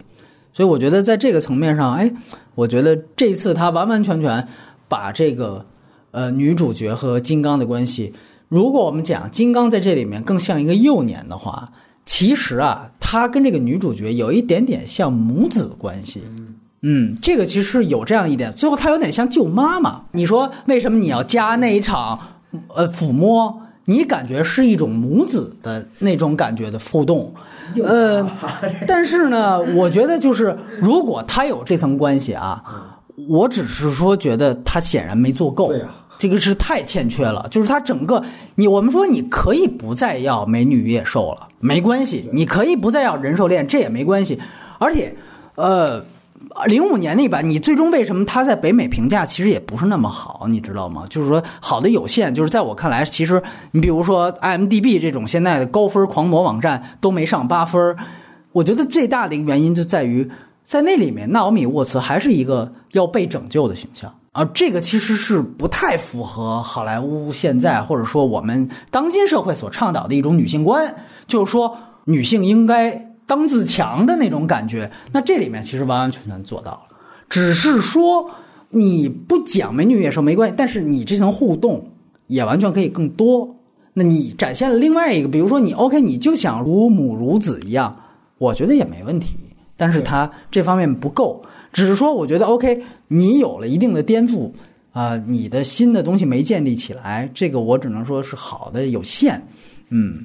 然后另外一个我就想说，呃，其实你去想想看啊，他这里面把反派设置成了一个黑人，好像也是因为他是一个黑人，所以说他才有那么点性格，你不觉得吗？他还有特别多的对切镜头，你啊，对对对对，啊，他这是确实，你说他们那个怒火，哎哎，这个相接就是四目相视，这个你确实是他有很多想制造一种劲敌，但是还是那句话，你最后你把大 boss 变成了大蜥蜴，这个又又转向了。我就先谈这些吧，对，来，我我觉得，我觉得是，就是说，呃，以前的东西，如果说价值观上有什么问题的话，那么 OK，我们要去变动这个价值观，但并不代表说我们把它摧毁了，或者说就是没重新建立起来，这也是一种什么我们 至进步。这我觉得这不能完全画等号，你知道吧？就是说，它确实这一步里边吧，啊、可能确实没有你说的那些偏见的东西在里边。但是我看到土著的时候呢，我又突然有一个想法，就是说这个土著是不是有点太臆造了呢？就是它是不是又是又存在了一种西方人的视角下想象当中的那种。东南亚某热带雨林当中的那种原始社会的状态，就是说，是这回我们把它这些我们想象出来的这种原始部落，让他们更友善了，让他们更政治正确了，但是并不代表他更加的去平视了这些呃族群。你明白我的意思吗？就是说，我们不是呃，我们没有让这个猩猩。和黑人画等号了，呃，我们也没有让他再有人兽恋这种东西了，但是他同时他也没有再给这个猩猩以人格，就是 你这是他就是说有他开创的东西，但同时这个开创就在我看来他不太成功的地方也就在这儿啊。你咱们这么说吧，就是说，我觉得它好的地方是它颠覆掉了一些东西，但是它在颠覆的同时，它没有建立起它自己的太多成立的东西对，它没有建立起自己的一套系统，这个确实是。你像你像你刚才讲说，如果说是战争也好，还是说与当地的这种呃原住民的这种关系也好，那么在这个整个的探险队伍当中，是不是可以有一个类似于翻译官式的角色加入进来呢？就是会不会把这层主题可以？当然，我们也是说了很多种啊，但是你你你可以完全找到。一条线去把你的某一方面主题升华起来，你可以从战争角度上去讲，你也可以去从人与环境的这个角度上讲。你明白我说的这意思？就是说，比如说有一个部落里边的孩子，他可能是。跟随这个二战飞行员一块长大，他又懂这个我们部族文化，又懂这个你们，我又向往外边世界。那如果他进入的话，是不是又带回来一个新的视角？就是他其实说这些的原因就在于他其实可做戏的点有非常多，但是他都没用啊。他最后用的还是用最简单的动作场面去完成的这些戏。所以就是说，虽然完成，但是有刻意痕迹，而且并不是那么让人觉得惊艳。就是在这儿吧，可能是对吧？嗯嗯，而且。我觉得刚才你聊到这个问题，也正好就聊到咱们之前聊星战的时候涉及的这个编剧问题，呃，就是。按照刚才咱俩去探讨的一些东西，你能够看到一些痕迹，就好像是说设置这些东西的人 和执行这些东西的人又不一样。你你你知道我的意思吗？就是说给他们这些人物去做，就是去做前史的这种这种设计和这个世界观构建的，和最后执行每一场戏的这种感觉的，又有一种割裂感存在。就好像你明明就看到有好多有那么多意思的点在那儿，最后就为什么没使出来？是不是？嗯嗯。对，其实呃，我们这么说吧，你比如说刚才我们沿着关于他这个美女与野兽这个事情来说，呃，我觉得彼得杰克逊他在零五版他做的事情，其实就是把前面三三版的所有的东西全部升级，以及把三三版的所有东西都给合理化。三三版它更牛逼的地方，它一定会影史留名的地方，是在于它在技术史上的。它当时通过一些非常先进的。申请过 N 多个专利的那种模型玩具，然后通过它包括营造透视效果，我靠，我真的看过原来那种详细的长篇大论的讲三三版特效，同期特效，哇塞，那个真的是叹为观止。就我觉得现在我们仍然用那样的特效，你在低成本，有的东西都真的都可以仍然用到，那个真的非常非常了不起。但是的确，呃，你也会想，他当时，比如说在三三版的时候，他。女性自己是没有任何的主观的交代，她什么意见的没有。就是你看零五版，他把它做合理化，就是他让纳米沃斯爱上了金刚，所以说 OK，他可以最后他们有一个不舍。但是三三版你交代不出来，三三版其实完完全全就是一个人兽猎奇。但是三三版它牛逼的是，它金刚是有人格的，它金刚是有性格的，就是我爱这个美女，然后我为了愿意。把你放到最高处，愿意到处去找你，然后最后，我为了保护你，我去击落几个飞机，最后我被打下来，然后最后他有了一句很经典的台词，零五年应该也用了，就是说，啊，最后是飞机打下了金刚，杀死了金刚。他说不，不是飞机杀死了金刚。是美女杀死了金刚啊！金刚不是死于打飞机，还是死在了美女的。对，这个其实很有意思。但其实问题是，三三那版就是说，那美女自己本身是没有任何人格，在里面她只干一件事情，就是尖叫啊，就叫，就干到哪儿就就叫，声音转场，声音转场。对，这个其实是那一版，那其实是那个年代。电影，甚至是世界观的一个通病。但是零五版呢？所以就是你看，这是三步走一样。零五版它是做的什么事情呢？它是把这个事情还是结局不变，但是我怎么样把它最为合理化，让你看着一点毛病没有？这个他做到了。那这就是我提到零五版，它为什么它前一个小时它要和时代背景铺垫？而且我觉得最重要的是，你可以看到，大家别忘了，在三三版里就有，它是一个呃一个末流的戏子，其实就像那个。艾玛斯通在《爱乐之城》里边那种一样，就是到哪试戏都不行的这样的一个人。然后，但是那个时代又特别差，是大萧条，所以他甚至要去偷东西。结果这个时候被这个导演救了。那也就是说，我们想想看，那是一个在那样一个极端贫困和困难时期的一个女子形象。那在这样一个女子形象，在那样一个时期，她可能。心中或者说他需要的另外一半可能是安全感，所以于是乎他把这个前戏做的特别多。为什么说他前一个小时特别有必要？原因就在这儿。而且彼得·杰克逊他觉得这个可能还不够，他比三三版的情况，他加了一个角色，就是加了一个由这个钢琴师安德里安·布劳迪扮演的这个编剧这个角色。这个编剧这个角色是一个在整个的那个片子里边，你要是细细回想，一点毛病都没有的一个角色，人好、有才、长得帅、心地善良，一点问题都没有。他和女主角发生了一段感情，但是最后女主角更喜欢金刚，为什么？这个人物我不把他黑化，我把他放出来，就是为了对比，就是好像。他说说出了一个特别残酷的一个事实，就是在那样一个大萧条时期，好像百无一用是书生啊！你光会写，你有这个编剧才能，你长长得帅，毛用没有？你在这样一个险恶的世道，无论是骷髅岛还是萧条时期的纽约，你好像都不能给我带来足够的安全感。那么谁能给我带来足够安全感？是金刚，他的大哥，对他的所有的。大男子主义，他的所有的好像是直男的东西，在那样一个最困难的时期，对于那样的一个女子，反倒就是负负得正了，就更合适了。于是乎，他形成了那样的一个，好像在其他时期特别不能接受的人兽恋，但是在那样一个困难时期，它就合理。甚至你不服，我都给女主角另外一个选项了。然后你带这个选项，你移情你去选，最后你也会选金刚。就所有的女观众最后也会为他们两个的这个人兽最后的这样的一个悲剧而哭。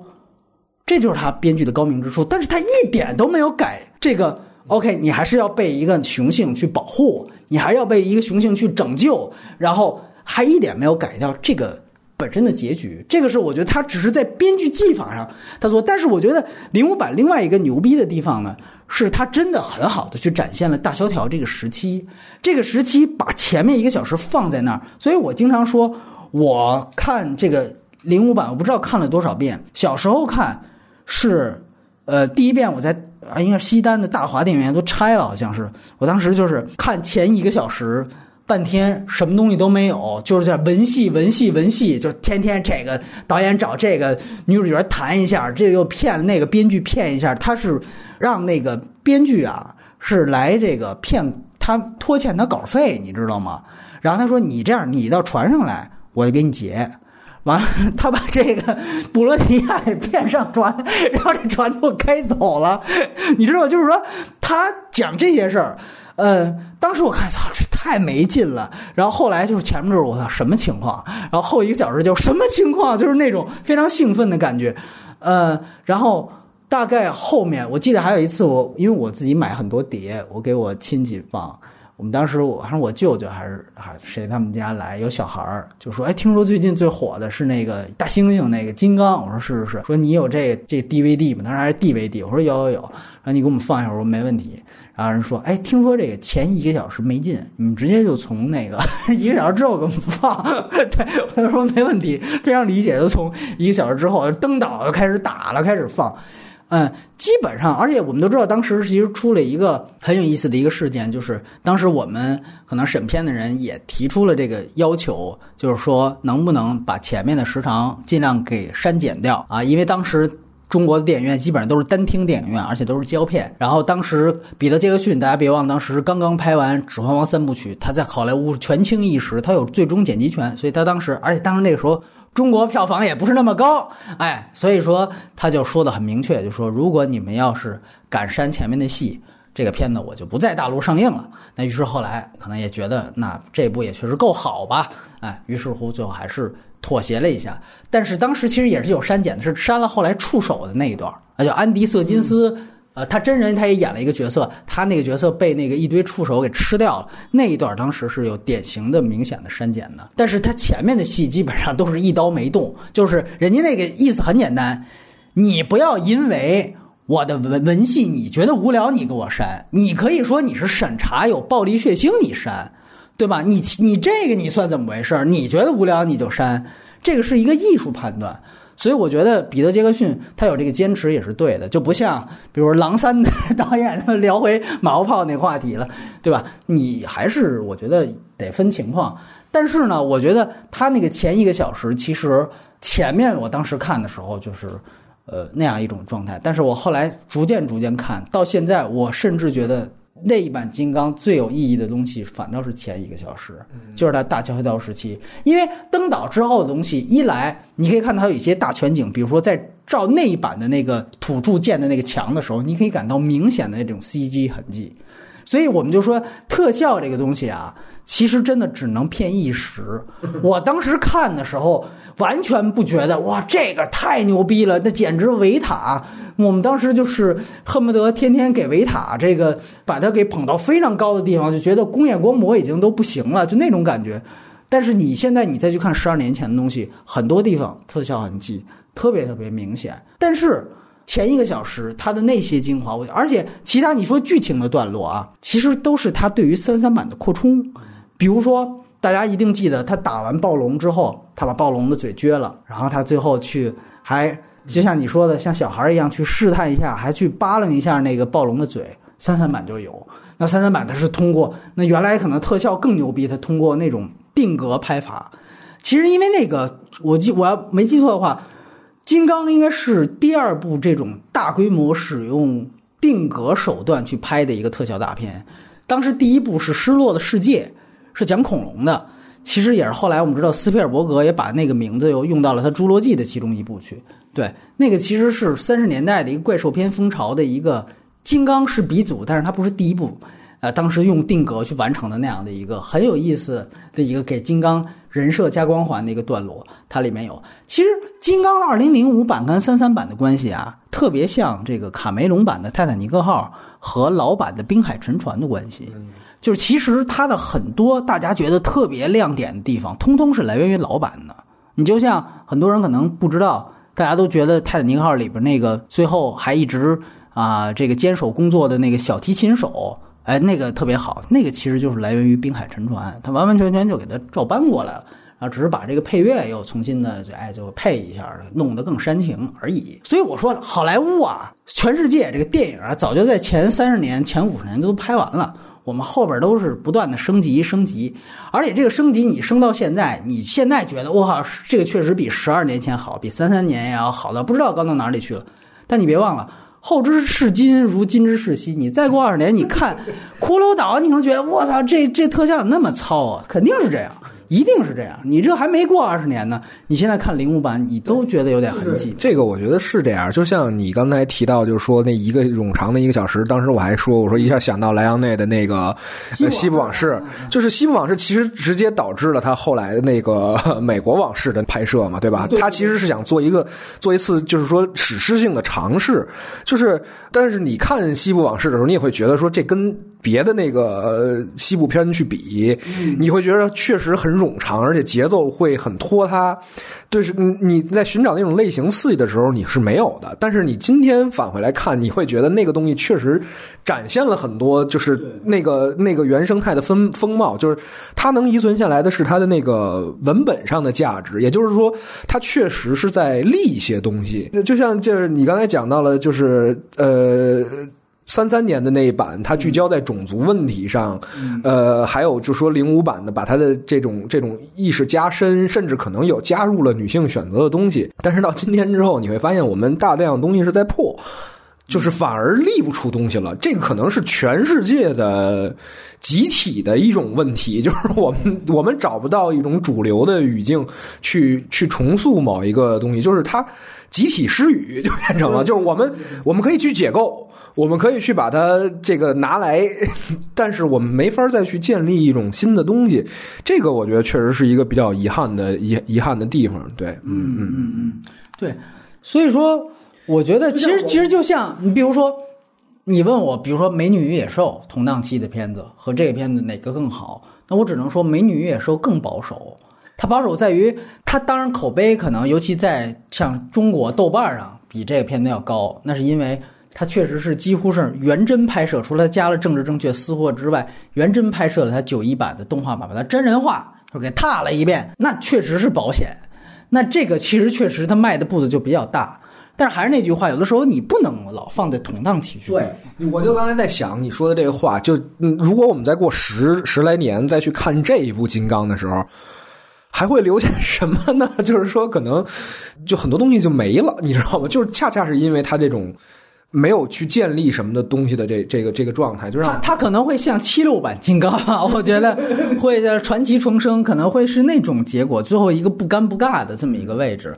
对，当然我没说完，就是说零五年，如果大家有有机会再去看那一版的话，你会发现其实呃，他当时在前一个小时里面，我觉得。最好的一个地方就是，除了他有女性之外，他也把这个导演的梦想装进来了。嗯，那整个他跟他当时编剧的这样的一个氛围，就是你能想象一个末流导演，没什么钱，然后马上就快不行了，这个时候我必须要攒攒票大的，就是拼命一搏。对，拼命一搏。这个其实是三三版的一个亮点，就是你知道，在好莱坞的电影当中啊，这种有一个特别大的梦想，然后特别执着的人，往往啊是一个正派形象，嗯，对吧？就是比如大梦想家这种，对吧？或者是爱乐之城这种，对吧？都是一个非常正派的形象，美国梦，美国梦。然后最终他也一定会以实现这个梦想来作为这个电影的一个大团圆结局。就人物弧光本身也是这个电影的完成的形式之一。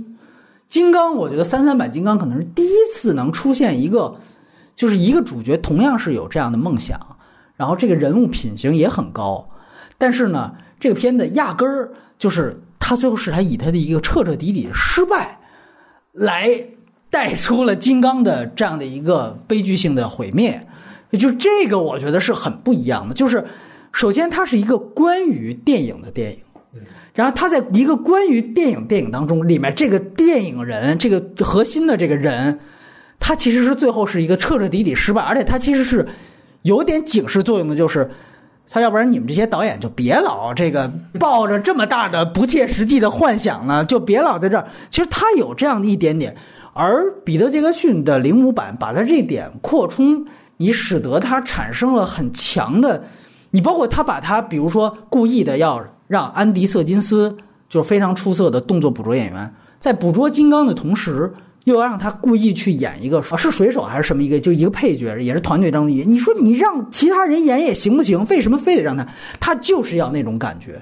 就这一个呃人，他要演两个角色，在零五版他几乎就是发散了这一点。就是我们经常在这个呃电影学术圈有一个词叫媒介自反，那个意思就是说。电影它作为媒介，它有的时候有一些电影，你可以看到它本身是在讨论它自己的属性。这个片子在零五的前一个小时，或者说它前一个小时的建立，我觉得是特别特别强大，就是在于它好像在说，里面如果大家想一想，就是这个人是在三十年代那个导演他无法拍到这些东西，所以他要去到真实的环境，结果发现真实的环境最后把他的胶片给毁坏了。于是他就要把这个真实带回来，结果带回来之后发生了更大的悲剧，他的梦想失败了。那这个片子本身，三三版也好，零五版也好，又是用特效搭建起来的。它其实就像在说，其实特效确实是无法替代真实的，但是因为特效可以超越真实，特效也比真实更安全。你懂我意思吗？就是他为什么要让安迪·瑟金斯一个人演这两个角色？就是你会发现，哎，他其实有这样的一个很有意思的一个想法，就它是一部关于电影的电影。它这里面关讲了一个电影人试图去把真实带给观众，但是失败了，彻彻底底的失败了。而且这里面它其实两步走，一步是我先想把真实拍下来，失败了，然后他进一步激发了他的丧心病狂，是在于。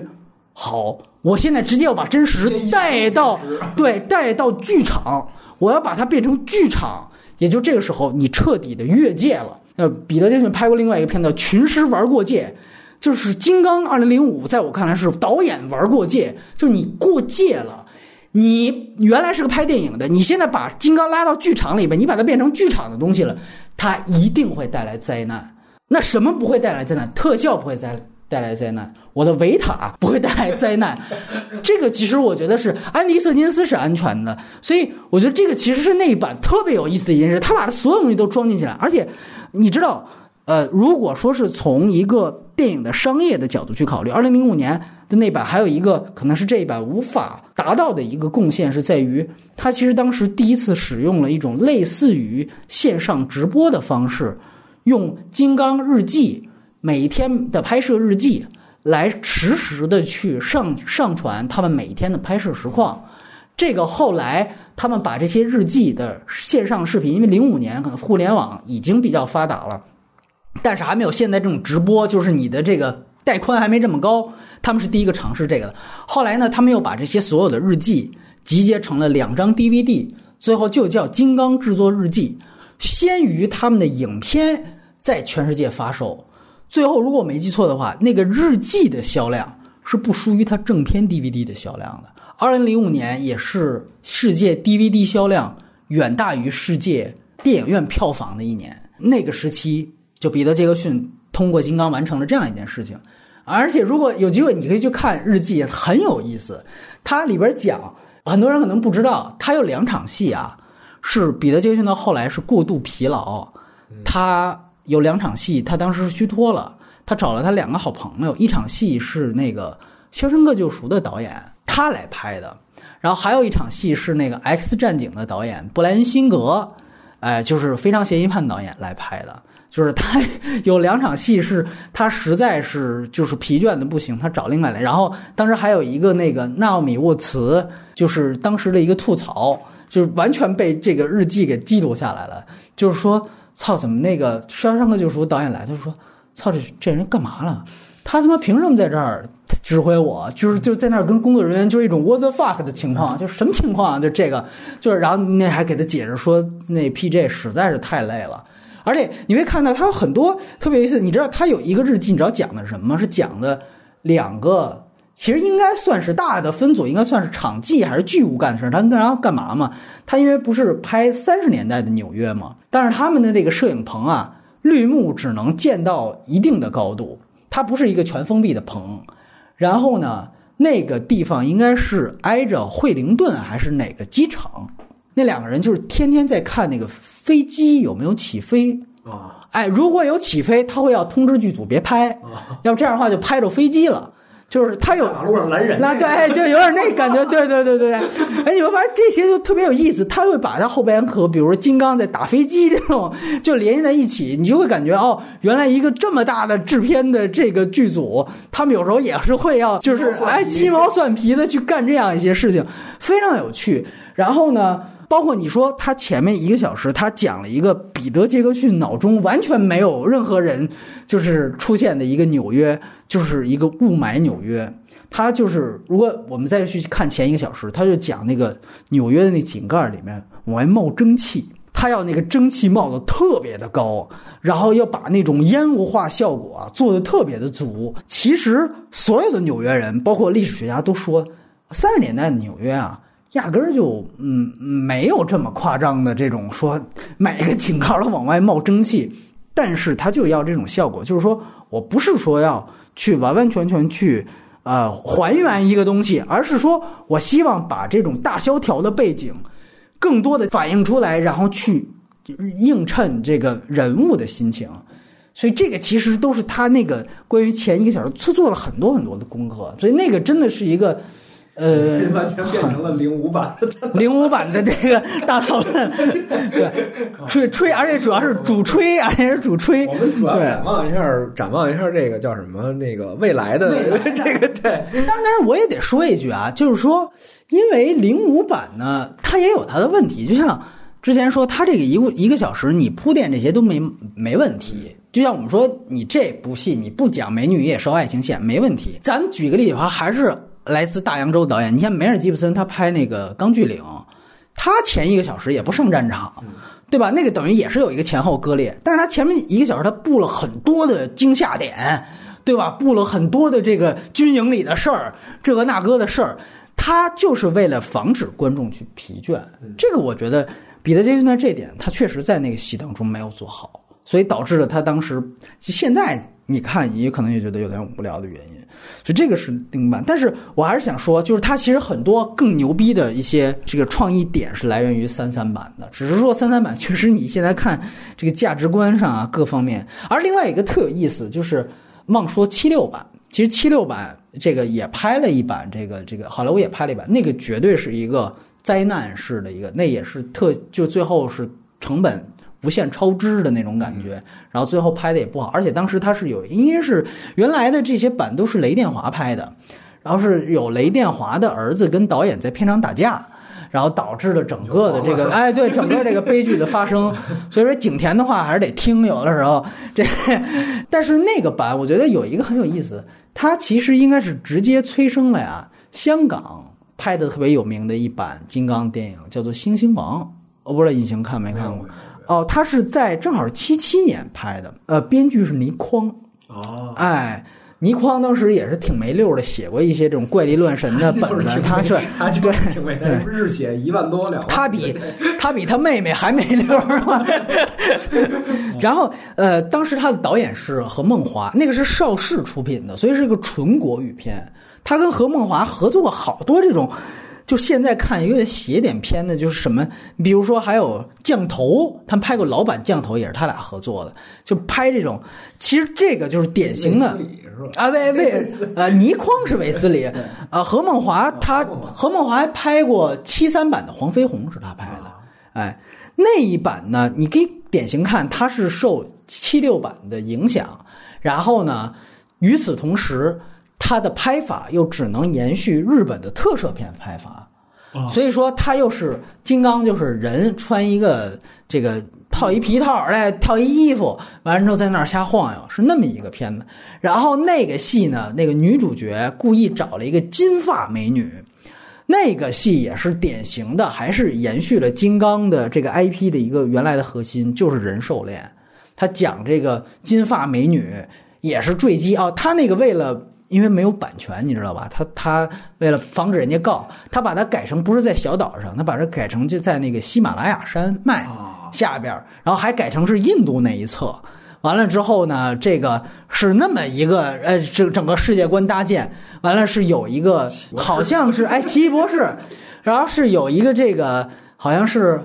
当时是二战的驼峰航线的一个怎么着就坠机了，完了之后的一个女婴最后给抚养大，也不是怎么着，反正是一个金发美女，呃，然后主演是李修贤哦，哎，那个戏呢，你看典型就是原来邵氏那种风月片的那种拍法，他就是找这个金发美女也是胸大，完了之后穿的是那种也是就是他故意遮乳吧，他就是。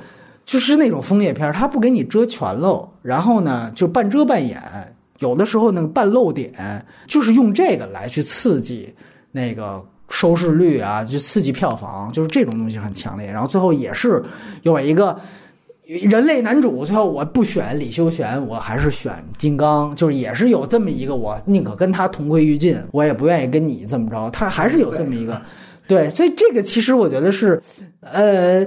那个，但是我必须得强调一点啊，就是在香港影史的这个所谓“星星王”的这个事儿啊，它其实大概是到六十年代就开始有。它整个“星星王”就是就是说白了就是山寨版金刚，在这个香港基本上，我觉得还是大概是基本上解放后没多少年，就是逃到香港的那批人就开始拍这种以特摄片的形式去拍。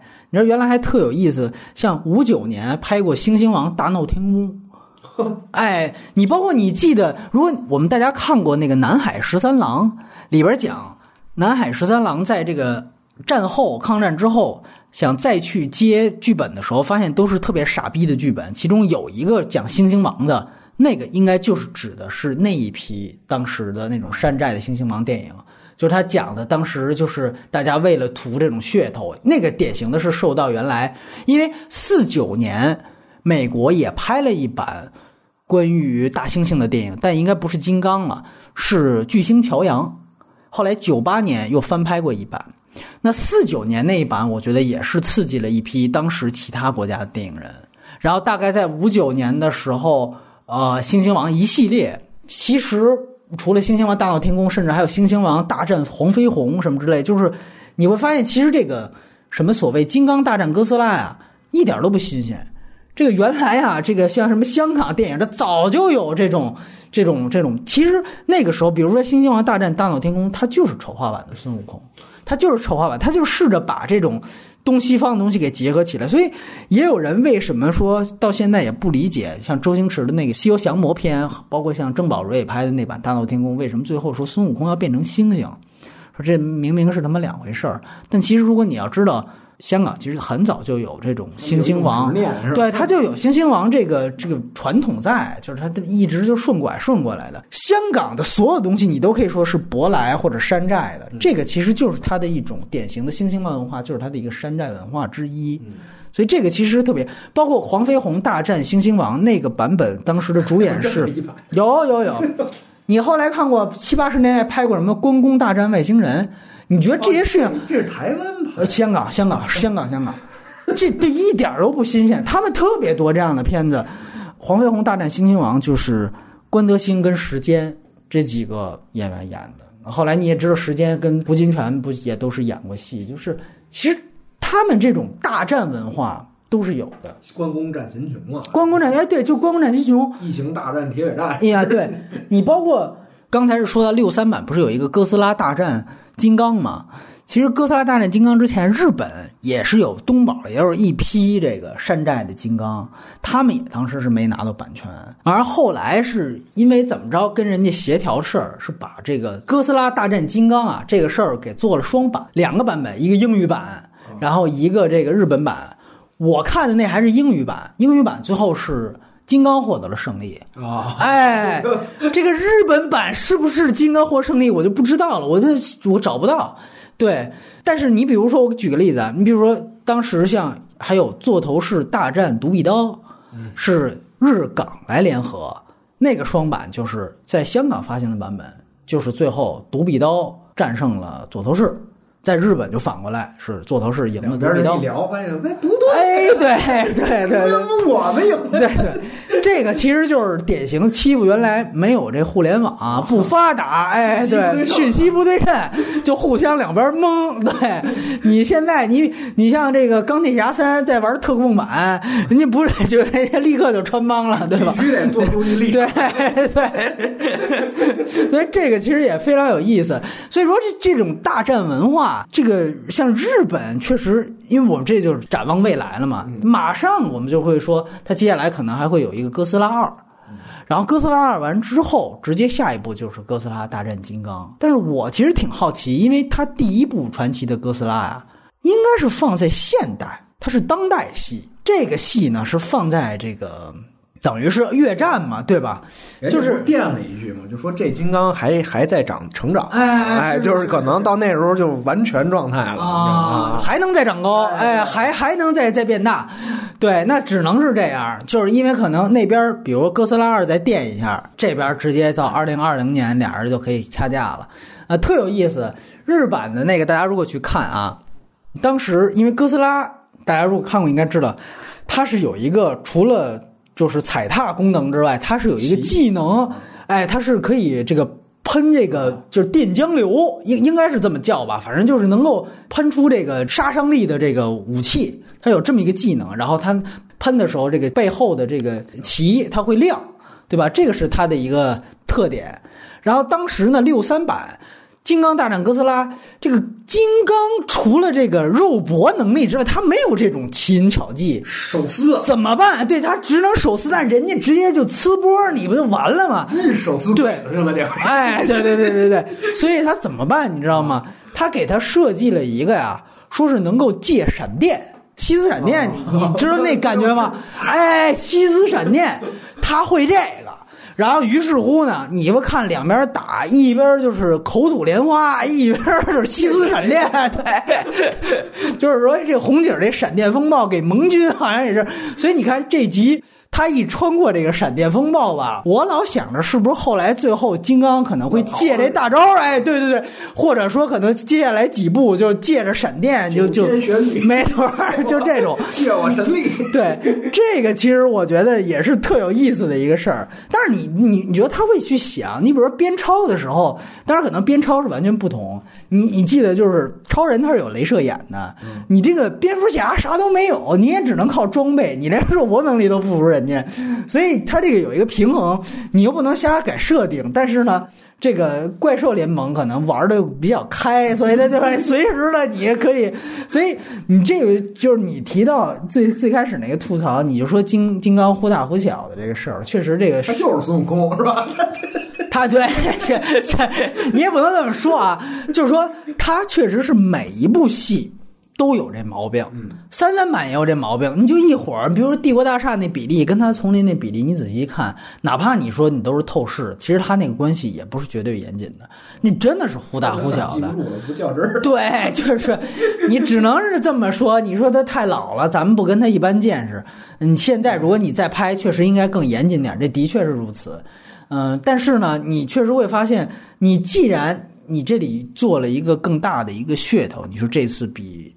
因为零五版是七米六还是多高？这次是三十多米，那一下大这么多，确实，你如果以这个为噱头，你而且像你提到三十多米，是不是这个直接一巴掌呼死一个运输直升机？是不是还差点意思？对吧？应该是那得更高，哎，对，挺大的，那得应该得更高一点才行，对吧？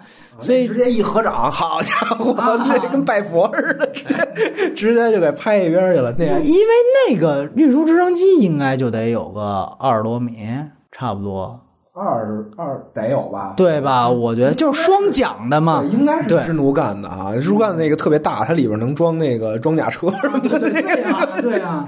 所以这个确实你。嗯，这个我觉得严谨一点挑理儿是有道理的。你不能说因为他是孙悟空是吧？最后还最后实在打不过了，哎，耳耳耳朵里边揪出一根这个金箍棒，对吧？噔噔噔噔，完了，六小龄童终于实现了好莱坞梦。对，哎，另外一个，咱们探讨一下。你知道之前就是说这个，当时还其实设想过，因为都是传奇拍的。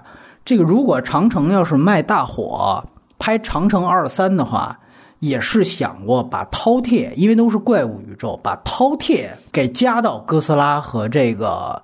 金刚的这个阵容，张艺谋还真的是特别严肃的、煞有介事的在媒体面前谈过这事儿。他那意思就是说，我们这饕餮还是战斗力最牛逼的。他就说，你就你见过食人鱼没有？你就放一大鲸鱼，你扔到食人鱼那堆里，咔一风卷残云，一个漩涡一卷，就剩一大骷髅架子了。哎。我我觉得，我觉得张导还挺可爱的啊，就有点那个童心未泯，就有点像我们小时候玩那个卡牌，完了比这战斗力高。对，但是我是觉得呢，你就是传奇的这个整，应该是传奇主导的是吧？一个这个宇宙，你无论怎么顺延，现在面你面临一个，因为哥斯拉那版我也没看，就是他拍的那个。就是我只能说，你现在的这个饕餮也好，还是说这版的金刚也好，它都缺乏了一个人格化的或者说拟人化的塑造，对吧？就是金刚还算好一点，因为它星就没猩猩本身就像人，是吧？对啊，还它自带一点光环。那饕餮就基本上就没，就你完全是从人的视角上去。展现的那个，那就是一个非我族类，其心必异的那么一个玩意儿，你知道吧？像僵尸世界大战的僵尸有点那意思，是吧？啊，对，对他完全不去讲那个僵尸的逻辑和情感，对吧？但他饕餮是一个完全物物质的物质形态的存在，那对，因为我记得印象很深刻，就是看那个新版《侏罗纪》的时候，虽然那个《侏罗纪》也拍的，我觉得也也挺一般的啊。但是你在最后的时候，就是他们改造过的那个霸王龙，就称霸一时。这时候你特别盼望原来的那个霸王龙会出现，对不对？就是你对它会有一个期盼。那当然，我也分不清那个期盼是来源于咱们童年的时候留下来的那个印象，还是说它原来设置的这个霸王龙有有有什么特点？反正当时你会觉得说，哎，操，有霸王龙出现了，那把干了干呀的。但是你觉得这金刚？这一部能给你带来这种期待感吗？对吧？我觉得可能差点意思吧。就是我我是觉得你要构建一个世界观，哪怕咱们去看这个复复复仇者联盟，他也是在每一部单集的那个状态下，要把那个英雄他要完全的人格树立起来。所以当时在我还记得咱们录奇异博士的时候，我还说我说我觉得每个英雄的开篇的前一集和两集是最好看的，就是他要立他这个人物，但是。你构建一宇宙，您光立抖森了，您没立这金刚。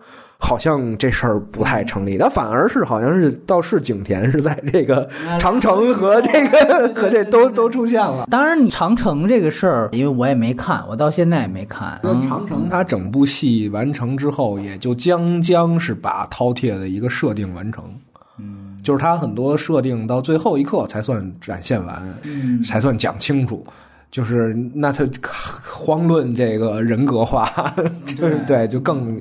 就是你长城现在你要说我们重新把这戏做一遍，那饕餮的设定都是可以完全变动的。那我觉得这个就是说，我倒是觉得，就饕餮是这个群体性攻击，大蜥蜴这里头是从地底下冒出来炸出来的。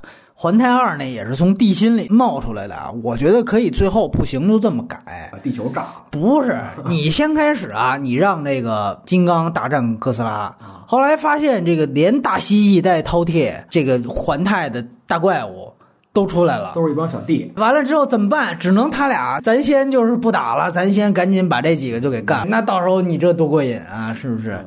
哦，对我这里面还插一句啊，我不知道你看没看过原来九八年。就是后来正大剧场还有佳片有约翻拍过的那版呃巨星乔洋没有啊，最后它是有一个那个片子，那个关于大猩猩的片子啊，其实我感觉有一点点像这个宠物片拍法哦，哎，就是原来的一类金刚，刚才说过了，包括猩猩王在内，他们都是美女野兽，还有一类的拍法就是所谓宠物片，就是基本上把这个金刚和小孩儿。给他不是把大猩猩跟小孩建立一个很好的感情，完了之后呢，最后可能有一个大悲剧，就特别像那个范儿啊，特别像忠犬八公那类拍法，就是他其实是把它给宠物化。就原来金刚的设定基本上，人猿星球有没有一点这种感觉？嗯，人猿星球它是一个科幻片，它也它没有一个巨大的一个存在，人猿星球是一堆嘛，它是一个种族对种族，对，所以我觉得这个。可能巨星乔洋那个，而且巨星乔洋的四九版本和三三版的特效师都是同一个，哎，所以说那个可能是九八版的主演是沙里兹塞隆，啊，就是，所以那个其实我，因为我当时是要不是正大剧场看的，要不然是反正是电视上看的，最后那个。